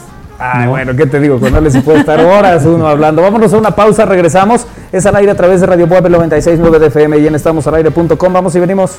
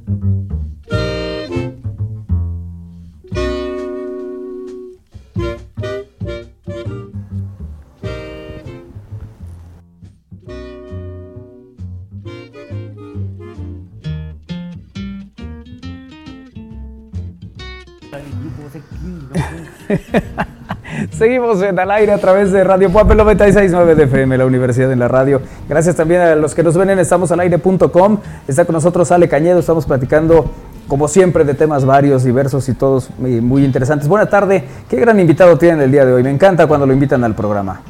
El día de ayer me gustó verlos, eh, les mando un abrazo, dice Omar Ibáñez. Nos saludó en el estadio, ahí andaba. Yo no pude ir. ¿No pudiste ir ayer? ¿Por qué? Pero no, tenía juntas y trabajo, salí. Cuando terminé, de eso que veo el Twitter a ver cómo va, este, y de repente me perdí, ya, ya no vi. Y quiero hacer una recomendación a todos los que manejan los tweets de equipos de fútbol ahorita, Sí. porque de un usuario intenso de Twitter que quiere ver resultados. Y te lo digo ahorita. Sí. Sí, Ale, ya me había dicho eso, Ale. Dice, Yo quiero saber, cuando está jugando el equipo, quiero saber cómo va. Y no hay nadie que te diga el marcador. No hay nadie, tienes que y te metes a la de, a la de la Liga MX, a la de Vancomer, En Twitter. luego en Ah, Twitter, en Twitter. te- a la del Puebla, todo el mundo la ama, lo quiere, lo adora, pero no te da resultados. Dice, y jugadón, y es como, es como ir el fútbol este antes, que te lo gritaban y todo, y no, no entendías lo que pasaba, y luego veías también la jugada repetida y dices, ah, eso no fue un jugador. Pero, pero lo que yo decía es que hay parte que quieres ver cómo va, y en qué minuto va. Ujú. Y que diga, al minuto tal, en- a las hora- a las 5 de la tarde, a las 5 de la tarde, entonces tú ya ves que son 5 y 10, y ya son 5 y 20, no, lo- no, no ha cambiado la- el, marcador. Porque de repente ves un gol y te ponen todos gol, gol, gol, y dices, ah, ya vamos ganando, no, vamos 4-1 perdiendo. Sabemos tu, Es que sí hay, hay el minuto a minuto en muchos sitios deportivos, ¿no? Sí, pero, no en Twitter. No en Twitter. Y yo, yo lo que pondría sería, fijaría el resultado en el momento que va, y cada vez que hay un cambio, pongo el resultado y lo El fijo nuevo tweet arriba, y el nuevo tweet. y ya lo dejo, ya, ya, ya sé cuánto va en qué momento. Claro. Sí, sí. Y luego te pone información que no sirve. Y ahora cambio de este y entra de este. No, tú no vas a ir viendo el fútbol este, narrándolo. ¿Sí me explicó? Sí, este, El Twitter tiene otra dinámica. No es una dinámica de estar este, viendo cómo va, va- te lo van leyendo. Yo he visto a veces páginas de internet que te van narrando ahí el partido. A mí no me gusta así. No sé si a ustedes les guste. A ti te gusta que te lo platiquen, que te lo digan, Sí. pero no, no, no, no, no le entiendes. Claro. Y acompañado de una buena cenita también, ¿no? Ah, unos sí, tacos sí, árabes, unos una tacos cervecita, árabes. Una agüita mineral, una buena compañía, porque sabes que yo como platico mucho, luego voy al fútbol y a veces platico más de lo que estoy viendo. O sea, la compañía es importante. es fundamental, la compañía con quién vas y todo. Tengo muy buenos amigos que me han invitado luego a, a sus palcos o a donde sea. y yo he recorrido así todos los lugares del Estadio Estado. Mira. Oye, pues te invitamos el viernes. Sí, viene el 6 de septiembre. 16 de invitan, septiembre, órale. sí. Y voy a platicar con ustedes en el partido. Vete con nosotros al partido. Órale. Ah, pues ya de una vez Ya, hecho. Se arma. Ya está. Entonces, nomás les aviso, amigos del Club Puebla, vamos a tener a Le Cañedo en la transmisión con nosotros. Muy buenos amigos, son buenos amigos del pueblo. Son buenos amigos, ¿no? Rogelio Roa es buen amigo, este Manolo Manolo Vega. Vega es muy muy buen cuate Sí. y Ricardo Sayas también. Manuel Jiménez, Bueno, pero, Manuel Jiménez, claro. pero con, con Manolo tengo buena relación, igual que con Ricardo también y con Man- Manuel Jiménez. El profe Nico es amigo de Kairi. Sí. Claro, sí, sí, sí. Sí. Sí, yo de repente platico con él en estrategias.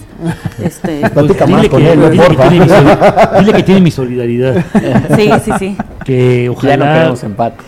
que él es de Sí. los grandes entrenadores que vamos a recordar por muchos años. Sí, sí, yo también Va a dejar una así va a ser. Este, como la que dejó Menotti cuando estuvo en la selección. Sí. que le cambió la imagen y, y todavía ya no estaba y seguía siendo la imagen de Menotti. Y sigue siendo un referente, ¿no? Sigue siendo un parteaguas. Mira la bonita foto que tenemos eh, de una semita y el estadio Cuauhtémoc. Le falta pápalo. ¿Le falta pápalo a esa ¿Verdad que sí? Las del estadio no tienen pápalo. No, tienen papas fritas Y de las dos. de las dos, ¿verdad? Bueno, no, nada más las que ven afuera, las que ¿Sabes ven de qué? adentro, ¿no? A mí me gustan las semitas, pero más chiquitas. Luego, cu- cuando puedes morderlas, comerlas. Luego, cuando se te deshacen, te complicas muchísimo. Se te...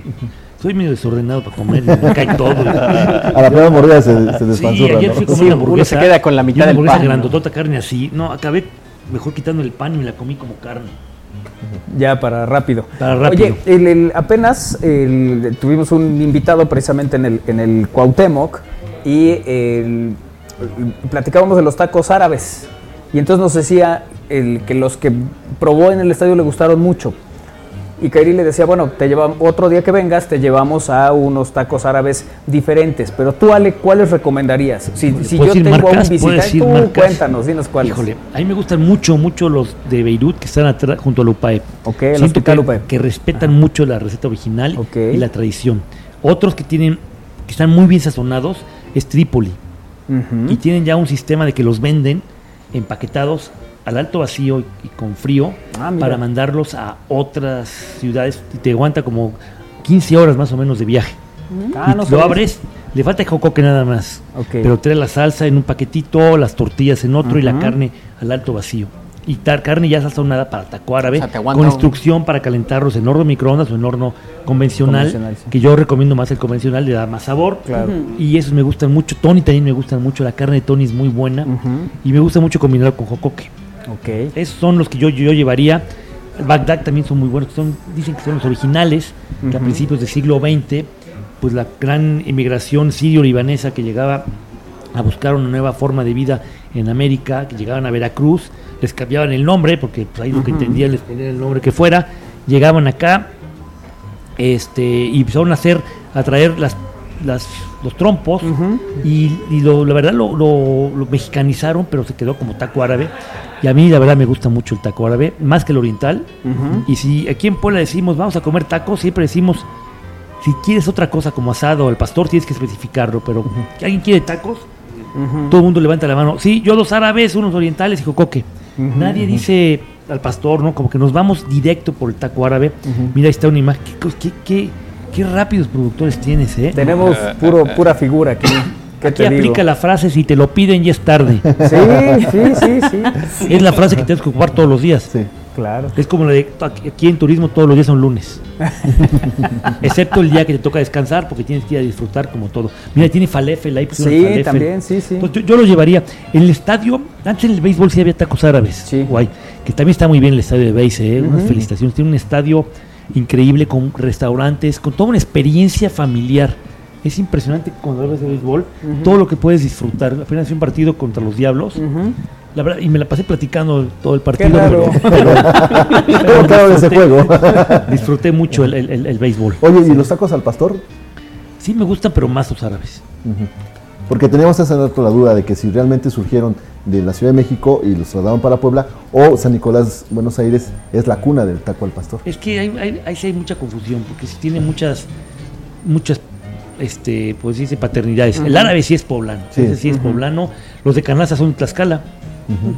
El taco de canasta Pues es es- eso dice el documental, pero también decían que era de Iguala, de la cuna de la bandera. de la bandera, pero yo, sé- yo sabía más que era, y aparte es una organización, ¿eh? no creas que cada señor es el que prepara todo, no, es una, es como una, Una empresa cadena. y tiene, haz de cuenta, 200 ciclistas y todos tienen su mismo bote de mayonesa que Con utilizan salsa. Y el con plástico salsa, azul y y el plástico azul, todo es una estrategia, es, son muy buenos y curiosamente ya algunos restaurantes de Puebla ya están poniendo en el menú tacos de canasta o tacos árabes y en algunos le ponen el original que es con carnero. No está tan malo que a mí me gusta más el Con- puerco, porque ¿cuántas cosas como el poblano? El puerco.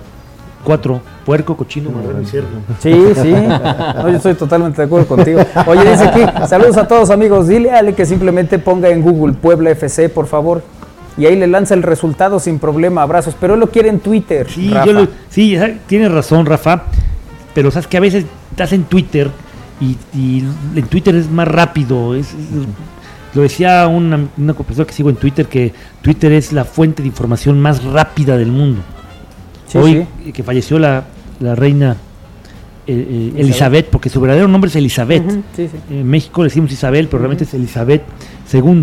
70 años estuvo como Cosa, ¿no? gobernante. Este, pasó por presidentes de todo el mundo, con papas, copas del mundo, de todo. Solo, y solo ganó una copa del mundo. La de Inglaterra. La de Inglaterra, pero 76. solamente fue la única que ganó. Y ella la entrega. y ella la entrega, la fue la única que, Rimet, todavía. Todavía la Jules Rimet, Sí, que fue el fundador de la FIFA, ¿no? Así es. El suizo. así es. Sí sabemos de fútbol, ¿verdad? Sí. No, lo que pasa es que me puse a leer porque dije, Isra me va a comentar. Rex eh, es el experto en. Y, y como dije yo, cambia, cambia el himno, ¿eh? Es algo curioso. Ajá, Ningún es- himno del mundo cambia, excepto el inglés, cuando cambia, porque el, himno se llama Dios Dios, salve a la la reina. reina. God Save the Queen y ahora se va a tener que llamar King, Dios God sabe. Save the King. Eso lo puse yo en mi Twitter si lo quieren ver. Este, porque lo pensé, dije, algo va a pasar y cambian tantas cosas. Nomenclaturas, nominas. Los billetes, van a cambiar todos los Claro billetes. the Allá se utilizan que el billete tiene la imagen del soberano o del monarca en turno. Entonces van a cambiar los billetes, van a cambiar calles también. Van a cambiar mucho. Que la coronación puede demorar hasta un año, ¿eh? Ya es, ya es, ahorita oficialmente, al, al morir la reina, ya Carlos, que ya le llegó tarde, ¿no? A los 76 años. Si fuera un, un trabajador de otra cosa, ya estaría jubilado. Sí, sí, sí, sí. Ya, ya, no, estaría, ya no tendría la chamba. Mira, ahí está la imagen. Es Bobby Moore, ¿no? A quien se le entrega. Sí. Sí. El capitán de la selección inglesa. Así es. Ya es el esposo, este, que también falleció hace poco, ¿no? Y ahí está la, la imagen de la reina con la Jules Rimet. Sí, en, en Inglaterra. Que no se las 66. daban, ¿eh? La Jules Rimet solo Se se la daban réplica, ¿no? al país que ganaba tres se le veces. quedó a Brasil. Y se le quedó a Brasil, pero la Jules Rimet se iba entregando Sí, y era sí. además era una custodia. Que luego se lo robaron, ¿te acuerdas? Sí, A los brasileños. Y aquí llegó a Puebla la Jules Rimet en el año 70, Ajá. en una eh, que- para promocionar el mundial, anduvo todos los lugares este, recorriéndola, igual cuando llegó la, la del Copa del Mundo, cuando fue el Mundial de México 86. Oye, en el 70, en ese, en ese mundial, ¿tú qué hacías? Tenía cuatro años y fui a un partido. Mi papá me ¿Solo llevó a un juego? a unos cuatro años, me acuerdo, el México, fue Italia-Israel. Mira, en el 70. 70. Y lógicamente, ¿tienes alguna vaga imagen de cómo era la entrada al estadio, sí, no? me acuerdo la entrada del estadio que estaba, yo lo vi muchas veces porque yo fui en los 70s y 80s del Ujú. fútbol, antes de que fuera la remodelación en el 85, tenía un El mural.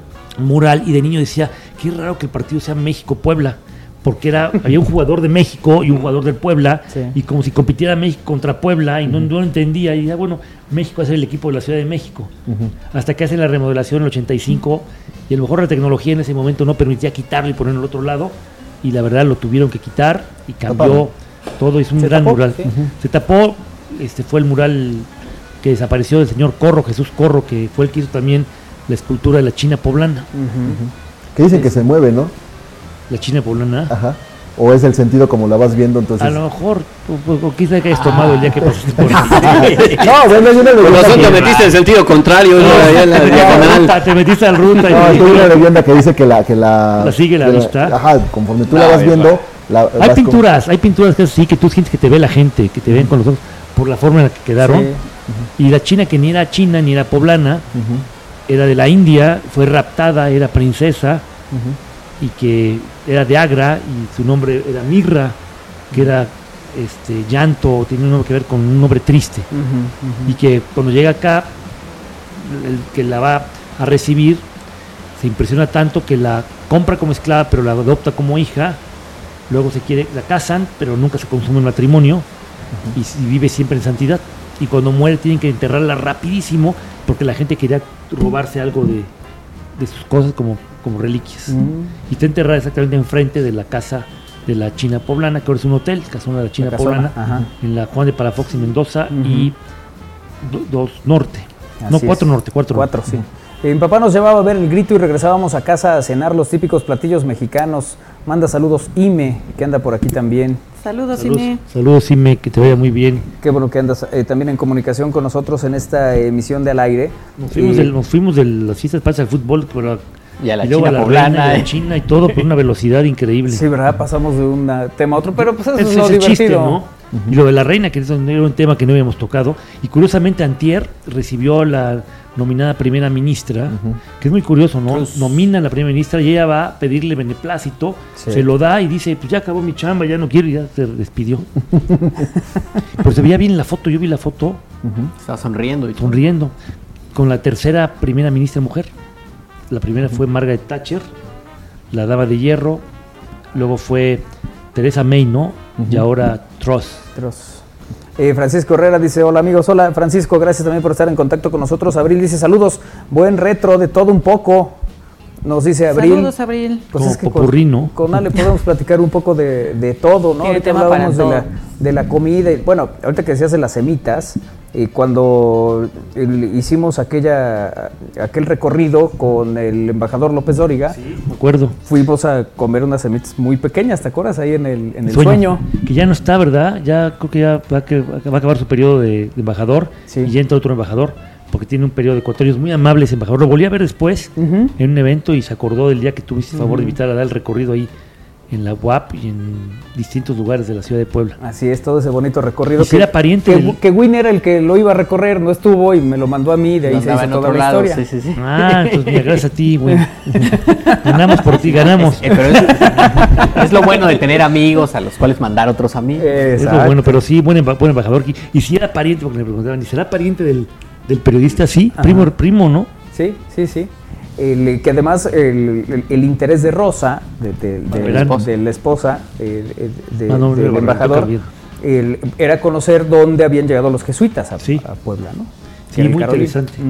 Sí, sí, que también fue un, un bello momento que compartimos con, con Ale Cañedo. Y además, pues las historias, ¿no? Las leyendas, las casas, eh, todos estos lugares que siempre es algo muy interesante platicar contigo, ¿no? Dice uno, la esquina de tal y tal, ah, pues esa casa perteneció Mira, a... ¿Esa es qué pasa? Yo le hablaba con otra persona apenas. Muchas veces pasamos por calles y no nos damos cuenta de lo que hay, no nos interesa, que alguien nos dice. Es como cuando trabajas en un lugar como este Ujú. y siempre ves al policía y lo ves, no sabes quién es y todos los Ujú. días pasas. Así como te debe interesar preguntarle cómo se llama, quién es, de qué se trata, debes de considerar el mismo caso. Ves un edificio, bueno, ¿qué, qué hubo ahí? ¿A qué se dedican? ¿Por qué se hizo? Este, ¿Por qué lo tiraron? Hoy que cumple años de fallecido Ignacio Zaragoza, Ujú. un 8 de septiembre de 1863, exactamente, no, 62, el mismo año que gana la batalla, él es muy curioso, él se... Él, él sabía que los franceses no se iban a ir tan rápido, entonces él trata de acercarlos a la costa para que el clima de la costa les fuera afectando. Entonces lo sigue persiguiendo. Tuvo dos batallas posteriores al 5 de mayo que se perdieron, batallas pequeñas que se perdieron. Y estando allá en las montañas de Veracruz, cerca de Orizaba y Córdoba, eh, por las condiciones climáticas y el maltrato que tenían Ujú. ellos como personas por estar trabajando mucho en temas difíciles, contraer una enfermedad. Algunos decían- yo, yo sabía que era este, tifoidea. No estoy seguro, en otro lado de otra cosa. Es que le dicen fiebre tifoidea, Fiebre ¿no? Y se empezó a sentir muy mal, muy mal. Entonces lo traen a Puebla. Y donde está la tesorería municipal, las oficinas de gobierno, allá había una casa, como está ahorita, pero después esa casa la tiraron, hicieron otra y luego la volvieron a tirar en 1976 para hacer el edificio actual, que no lo hicieron para tesorería. En una publicación decía que el ayuntamiento lo hizo. No. Esas eran las oficinas del famoso Banco de Puebla que era un banco que le daba la, cruzaba la calle. En ese momento en Puebla, capital, los bancos eran siempre ubicados en la zona céntrica y mostraban su poderío y su servicio, teniendo edificios famosos de antiguas casonas poblanas, pero que también cruzaban de manzana a manzana. Entonces el, el Bancomer cruzaba de Reforma De Reforma a la 113 3. a la 3 del otro lado y la sucursal era gigantesca. Y el Banco de Puebla tenía lo mismo, de la 2 Poniente a la Reforma, una parte de un edificio antiguo que le pusieron después un chipote ahí moderno. Y tú ves, eran las cajas gigantes y era el Banco de Puebla, después es comprado por es el gobierno, se convierte en parte de Banco Internacional y después Banco Internacional lo absorbe, con- se vende en la época de la desamortización de, los, de, de la banca, que se regresa a lo privado, se convierte en Vital, ¿te acuerdas? Sí. ¿No se acuerdan que era de Vital? Sí, claro. Además, los anuncios los, los hacía una voz emblemática de, la, de la radio, Martín ¿no? Hernández. Que era Martín Hernández. Sí. Y después ya lo compran los, los ingleses, que tenían todavía interés en, en China, en Hong Kong. Y es el Hong Kong Shanghai Bank. Exactamente. Hong Kong Shanghai, Shanghai Bank Bank Corporation, HSBC. Que fue una campaña para mí de las más exitosas de posicionamiento de un nombre. Porque tenían un nombre muy bien posicionado y lo hicieron y ya nadie dice Vital. Como si muchos decimos Bancomer. Sí. Yo te lo dije, ya no, no dije, hubiera dicho, El donde está el BBVA, no, BBVA, me cuesta claro. trabajo. Yo todavía tengo el Bancomer eh, a flor de piel. Y era esta campaña de hay quienes aún no saben que HSBC es el nuevo nombre de Vital. ¿no? Todos los spots iniciaban exactamente igual. Iguales, y lo hicieron, fue una gran campaña. ¿eh? Sí. Así como Vital fue el banco que revolucionó los horarios. Lo que no saben a lo mejor muchos de los jóvenes que los bancos solo abrían de 9 de la mañana en punto a una y media de la tarde en punto. Y tenías que correr para el banco para hacer alguna cosa rápida, cerraban una y media y hasta lunes y era viernes. Y ya no puede hacer nada, nada de nada. Y ahora ya los bancos empezaron a abrir, Vital empezó a abrir a las 9, las 8 y media de la mañana, luego a las cerraba a las 8 cinco, y ¿no? cerraba a las 5 y luego a las 7 Ujú. y abrían los sábados. Entonces sí se volvió eso, cambió todo, pero también provocó que los poblanos que teníamos tradiciones muy concretas, que trabajamos de 9 a 1 y media, de 4 a 7 y Ujú. media, que cerramos las cortinas como provincia para que la gente Sí, a la hora sí. de la comida se fuera a su casa, que era de mala educación, que te llamaran en esa hora, que nadie molestaba a nadie. Y ahora parece que somos cine permanencia voluntaria, no frenamos, ¿no? Sí, sí, se va seguidito. Oye, ya estamos llegando al final de esta emisión de, Al ¿No- Aire. no duró Ya dos horas? le- Pues son dos horas, pero ¿qué te digo? Llegué, las- llegué tarde, empezó a las 3. Empezamos a las tres, sí. Pero yo sabía que era a las 4, no. El- el- bueno, que íbamos Yo- a arrancar contigo, sí. A las 4 y antes dijeron otras cosas más interesantes. Sí, no, pues una entrevista. No, pues nunca, nunca, dale, ¿cómo crees? Eh, O como el verdad- vino, que llega el vino, se sirve después, el mejor vino. El mejor, sí, con eso se cierra. Para No, degustar. Para degustar. Oye, no, un placer tenerte aquí, Ale, como siempre. Eh, le- le- esperamos seguir platicando contigo porque hay muchas cosas. Sí. Hoy teníamos un pretexto, pero siempre hay, Siempre eh, hay cosas, cosas, que hablar ¿no? de Puebla. ¿no? Y lo que hemos vivido y lo que el presidente municipal Eduardo Rivera nos ha pedido, que demos a conocer todo lo de Puebla, pero no lo pasado nada más, sino lo presente también, las actividades, que el rumbo que tenemos es con la gente, contigo, que podemos trabajar y hacer que las cosas funcionen, ¿no? Y como le digo a todos, si te lo piden ya es tarde, ya sabes, hay que anticiparnos y venir. Un gusto, Ale, como siempre. Gracias. ¿Escucharon, muchachos? ¿Eh? ¿Ya oyeron? Sí. No, ya, ya atrás sí, mis ejemplos, ¿eh? Voy a poner ejemplo. Me acuerdo que estábamos acá y hablé de Queen, rápido pusimos. Ya de estaban las imágenes. De hecho, No. tenemos una. Pon, pon las imágenes de, de Ale que, Oye, que tenías ya para ¿Le ir. irán a cambiar el nombre de Queen a King? A King. ¿Será? No, más bien quizás surja una nueva banda Una nueva emblemática banda de rock King. que se llame King. Sí. King. Pero pues, este ya le llegó, ya llegó grande. Ahora el que, el que le va a durar más a lo mejor el- después es, va a ser al hijo, ¿no? A William. A William. Sí, sí. Ya es el, ya es el heredero del trono, ¿no? El El conde de en la línea de sucesión. El siguiente, lo- qué cosa también es. Qué curioso, en Europa tienen ese manejo. Que hay países de la Commonwealth, una cosa es la Commonwealth, son 35 países, Ujú. que es todo lo que funciona, que fueron parte del... Y otras, los países que siguen siendo, como Canadá, que todavía reconocen al- a la reina en ese La momento, reina, y sí. al rey, como jefe de Estado. De Australia y de Canadá es, es- era la reina Elizabeth y ahora es el rey Carlos. Así Que no sé qué Carlos sea, qué número va a tomar. No sé. ¿Tercero será? No, ¿No? No, no Carlos sé. III fue el Ah, español la claro, sí, tienes razón. Sí. Se subió a un caballo Tendremos que esperar. Se quitó el sombrero. y le dijo a su lacayo. Ahí está, ahí está, mira. Ahí está el santo. El santo de Cavernario. El santo de Cavernario. El santo Ah, con Ale Cañedo. yo. Ahí está. Tenía nueve años. Para que vean que Estaba yo en un campamento, mira, y se ve el agua de atrás. No usa valentes. estamos en. ¿Dónde es eso, Ale? Eso fue en Estados Unidos, en Minnesota. Ah, mira. Me acuerdo perfecto. Eh, ve nomás, qué bien portadito desde entonces, Sí. Ale Cañedo. Y tenía pelo en ese momento. Además. Sí, O sea, Ale sí, dice que ha decidido llamarse Carlos III. ¿Tercero, Carlos sí? III, Mira, como el Brandy. igualito. Ale Cañedo con nosotros hoy en Gracias. al aire. Gracias, Ale. Un gusto Gracias, Ale. aquí. Gracias. Nos vemos todos, como siempre. Gracias. Vámonos, sígueles Ramírez con Cantares. Nos vemos el lunes a las 3. Adiós. Qué divertido.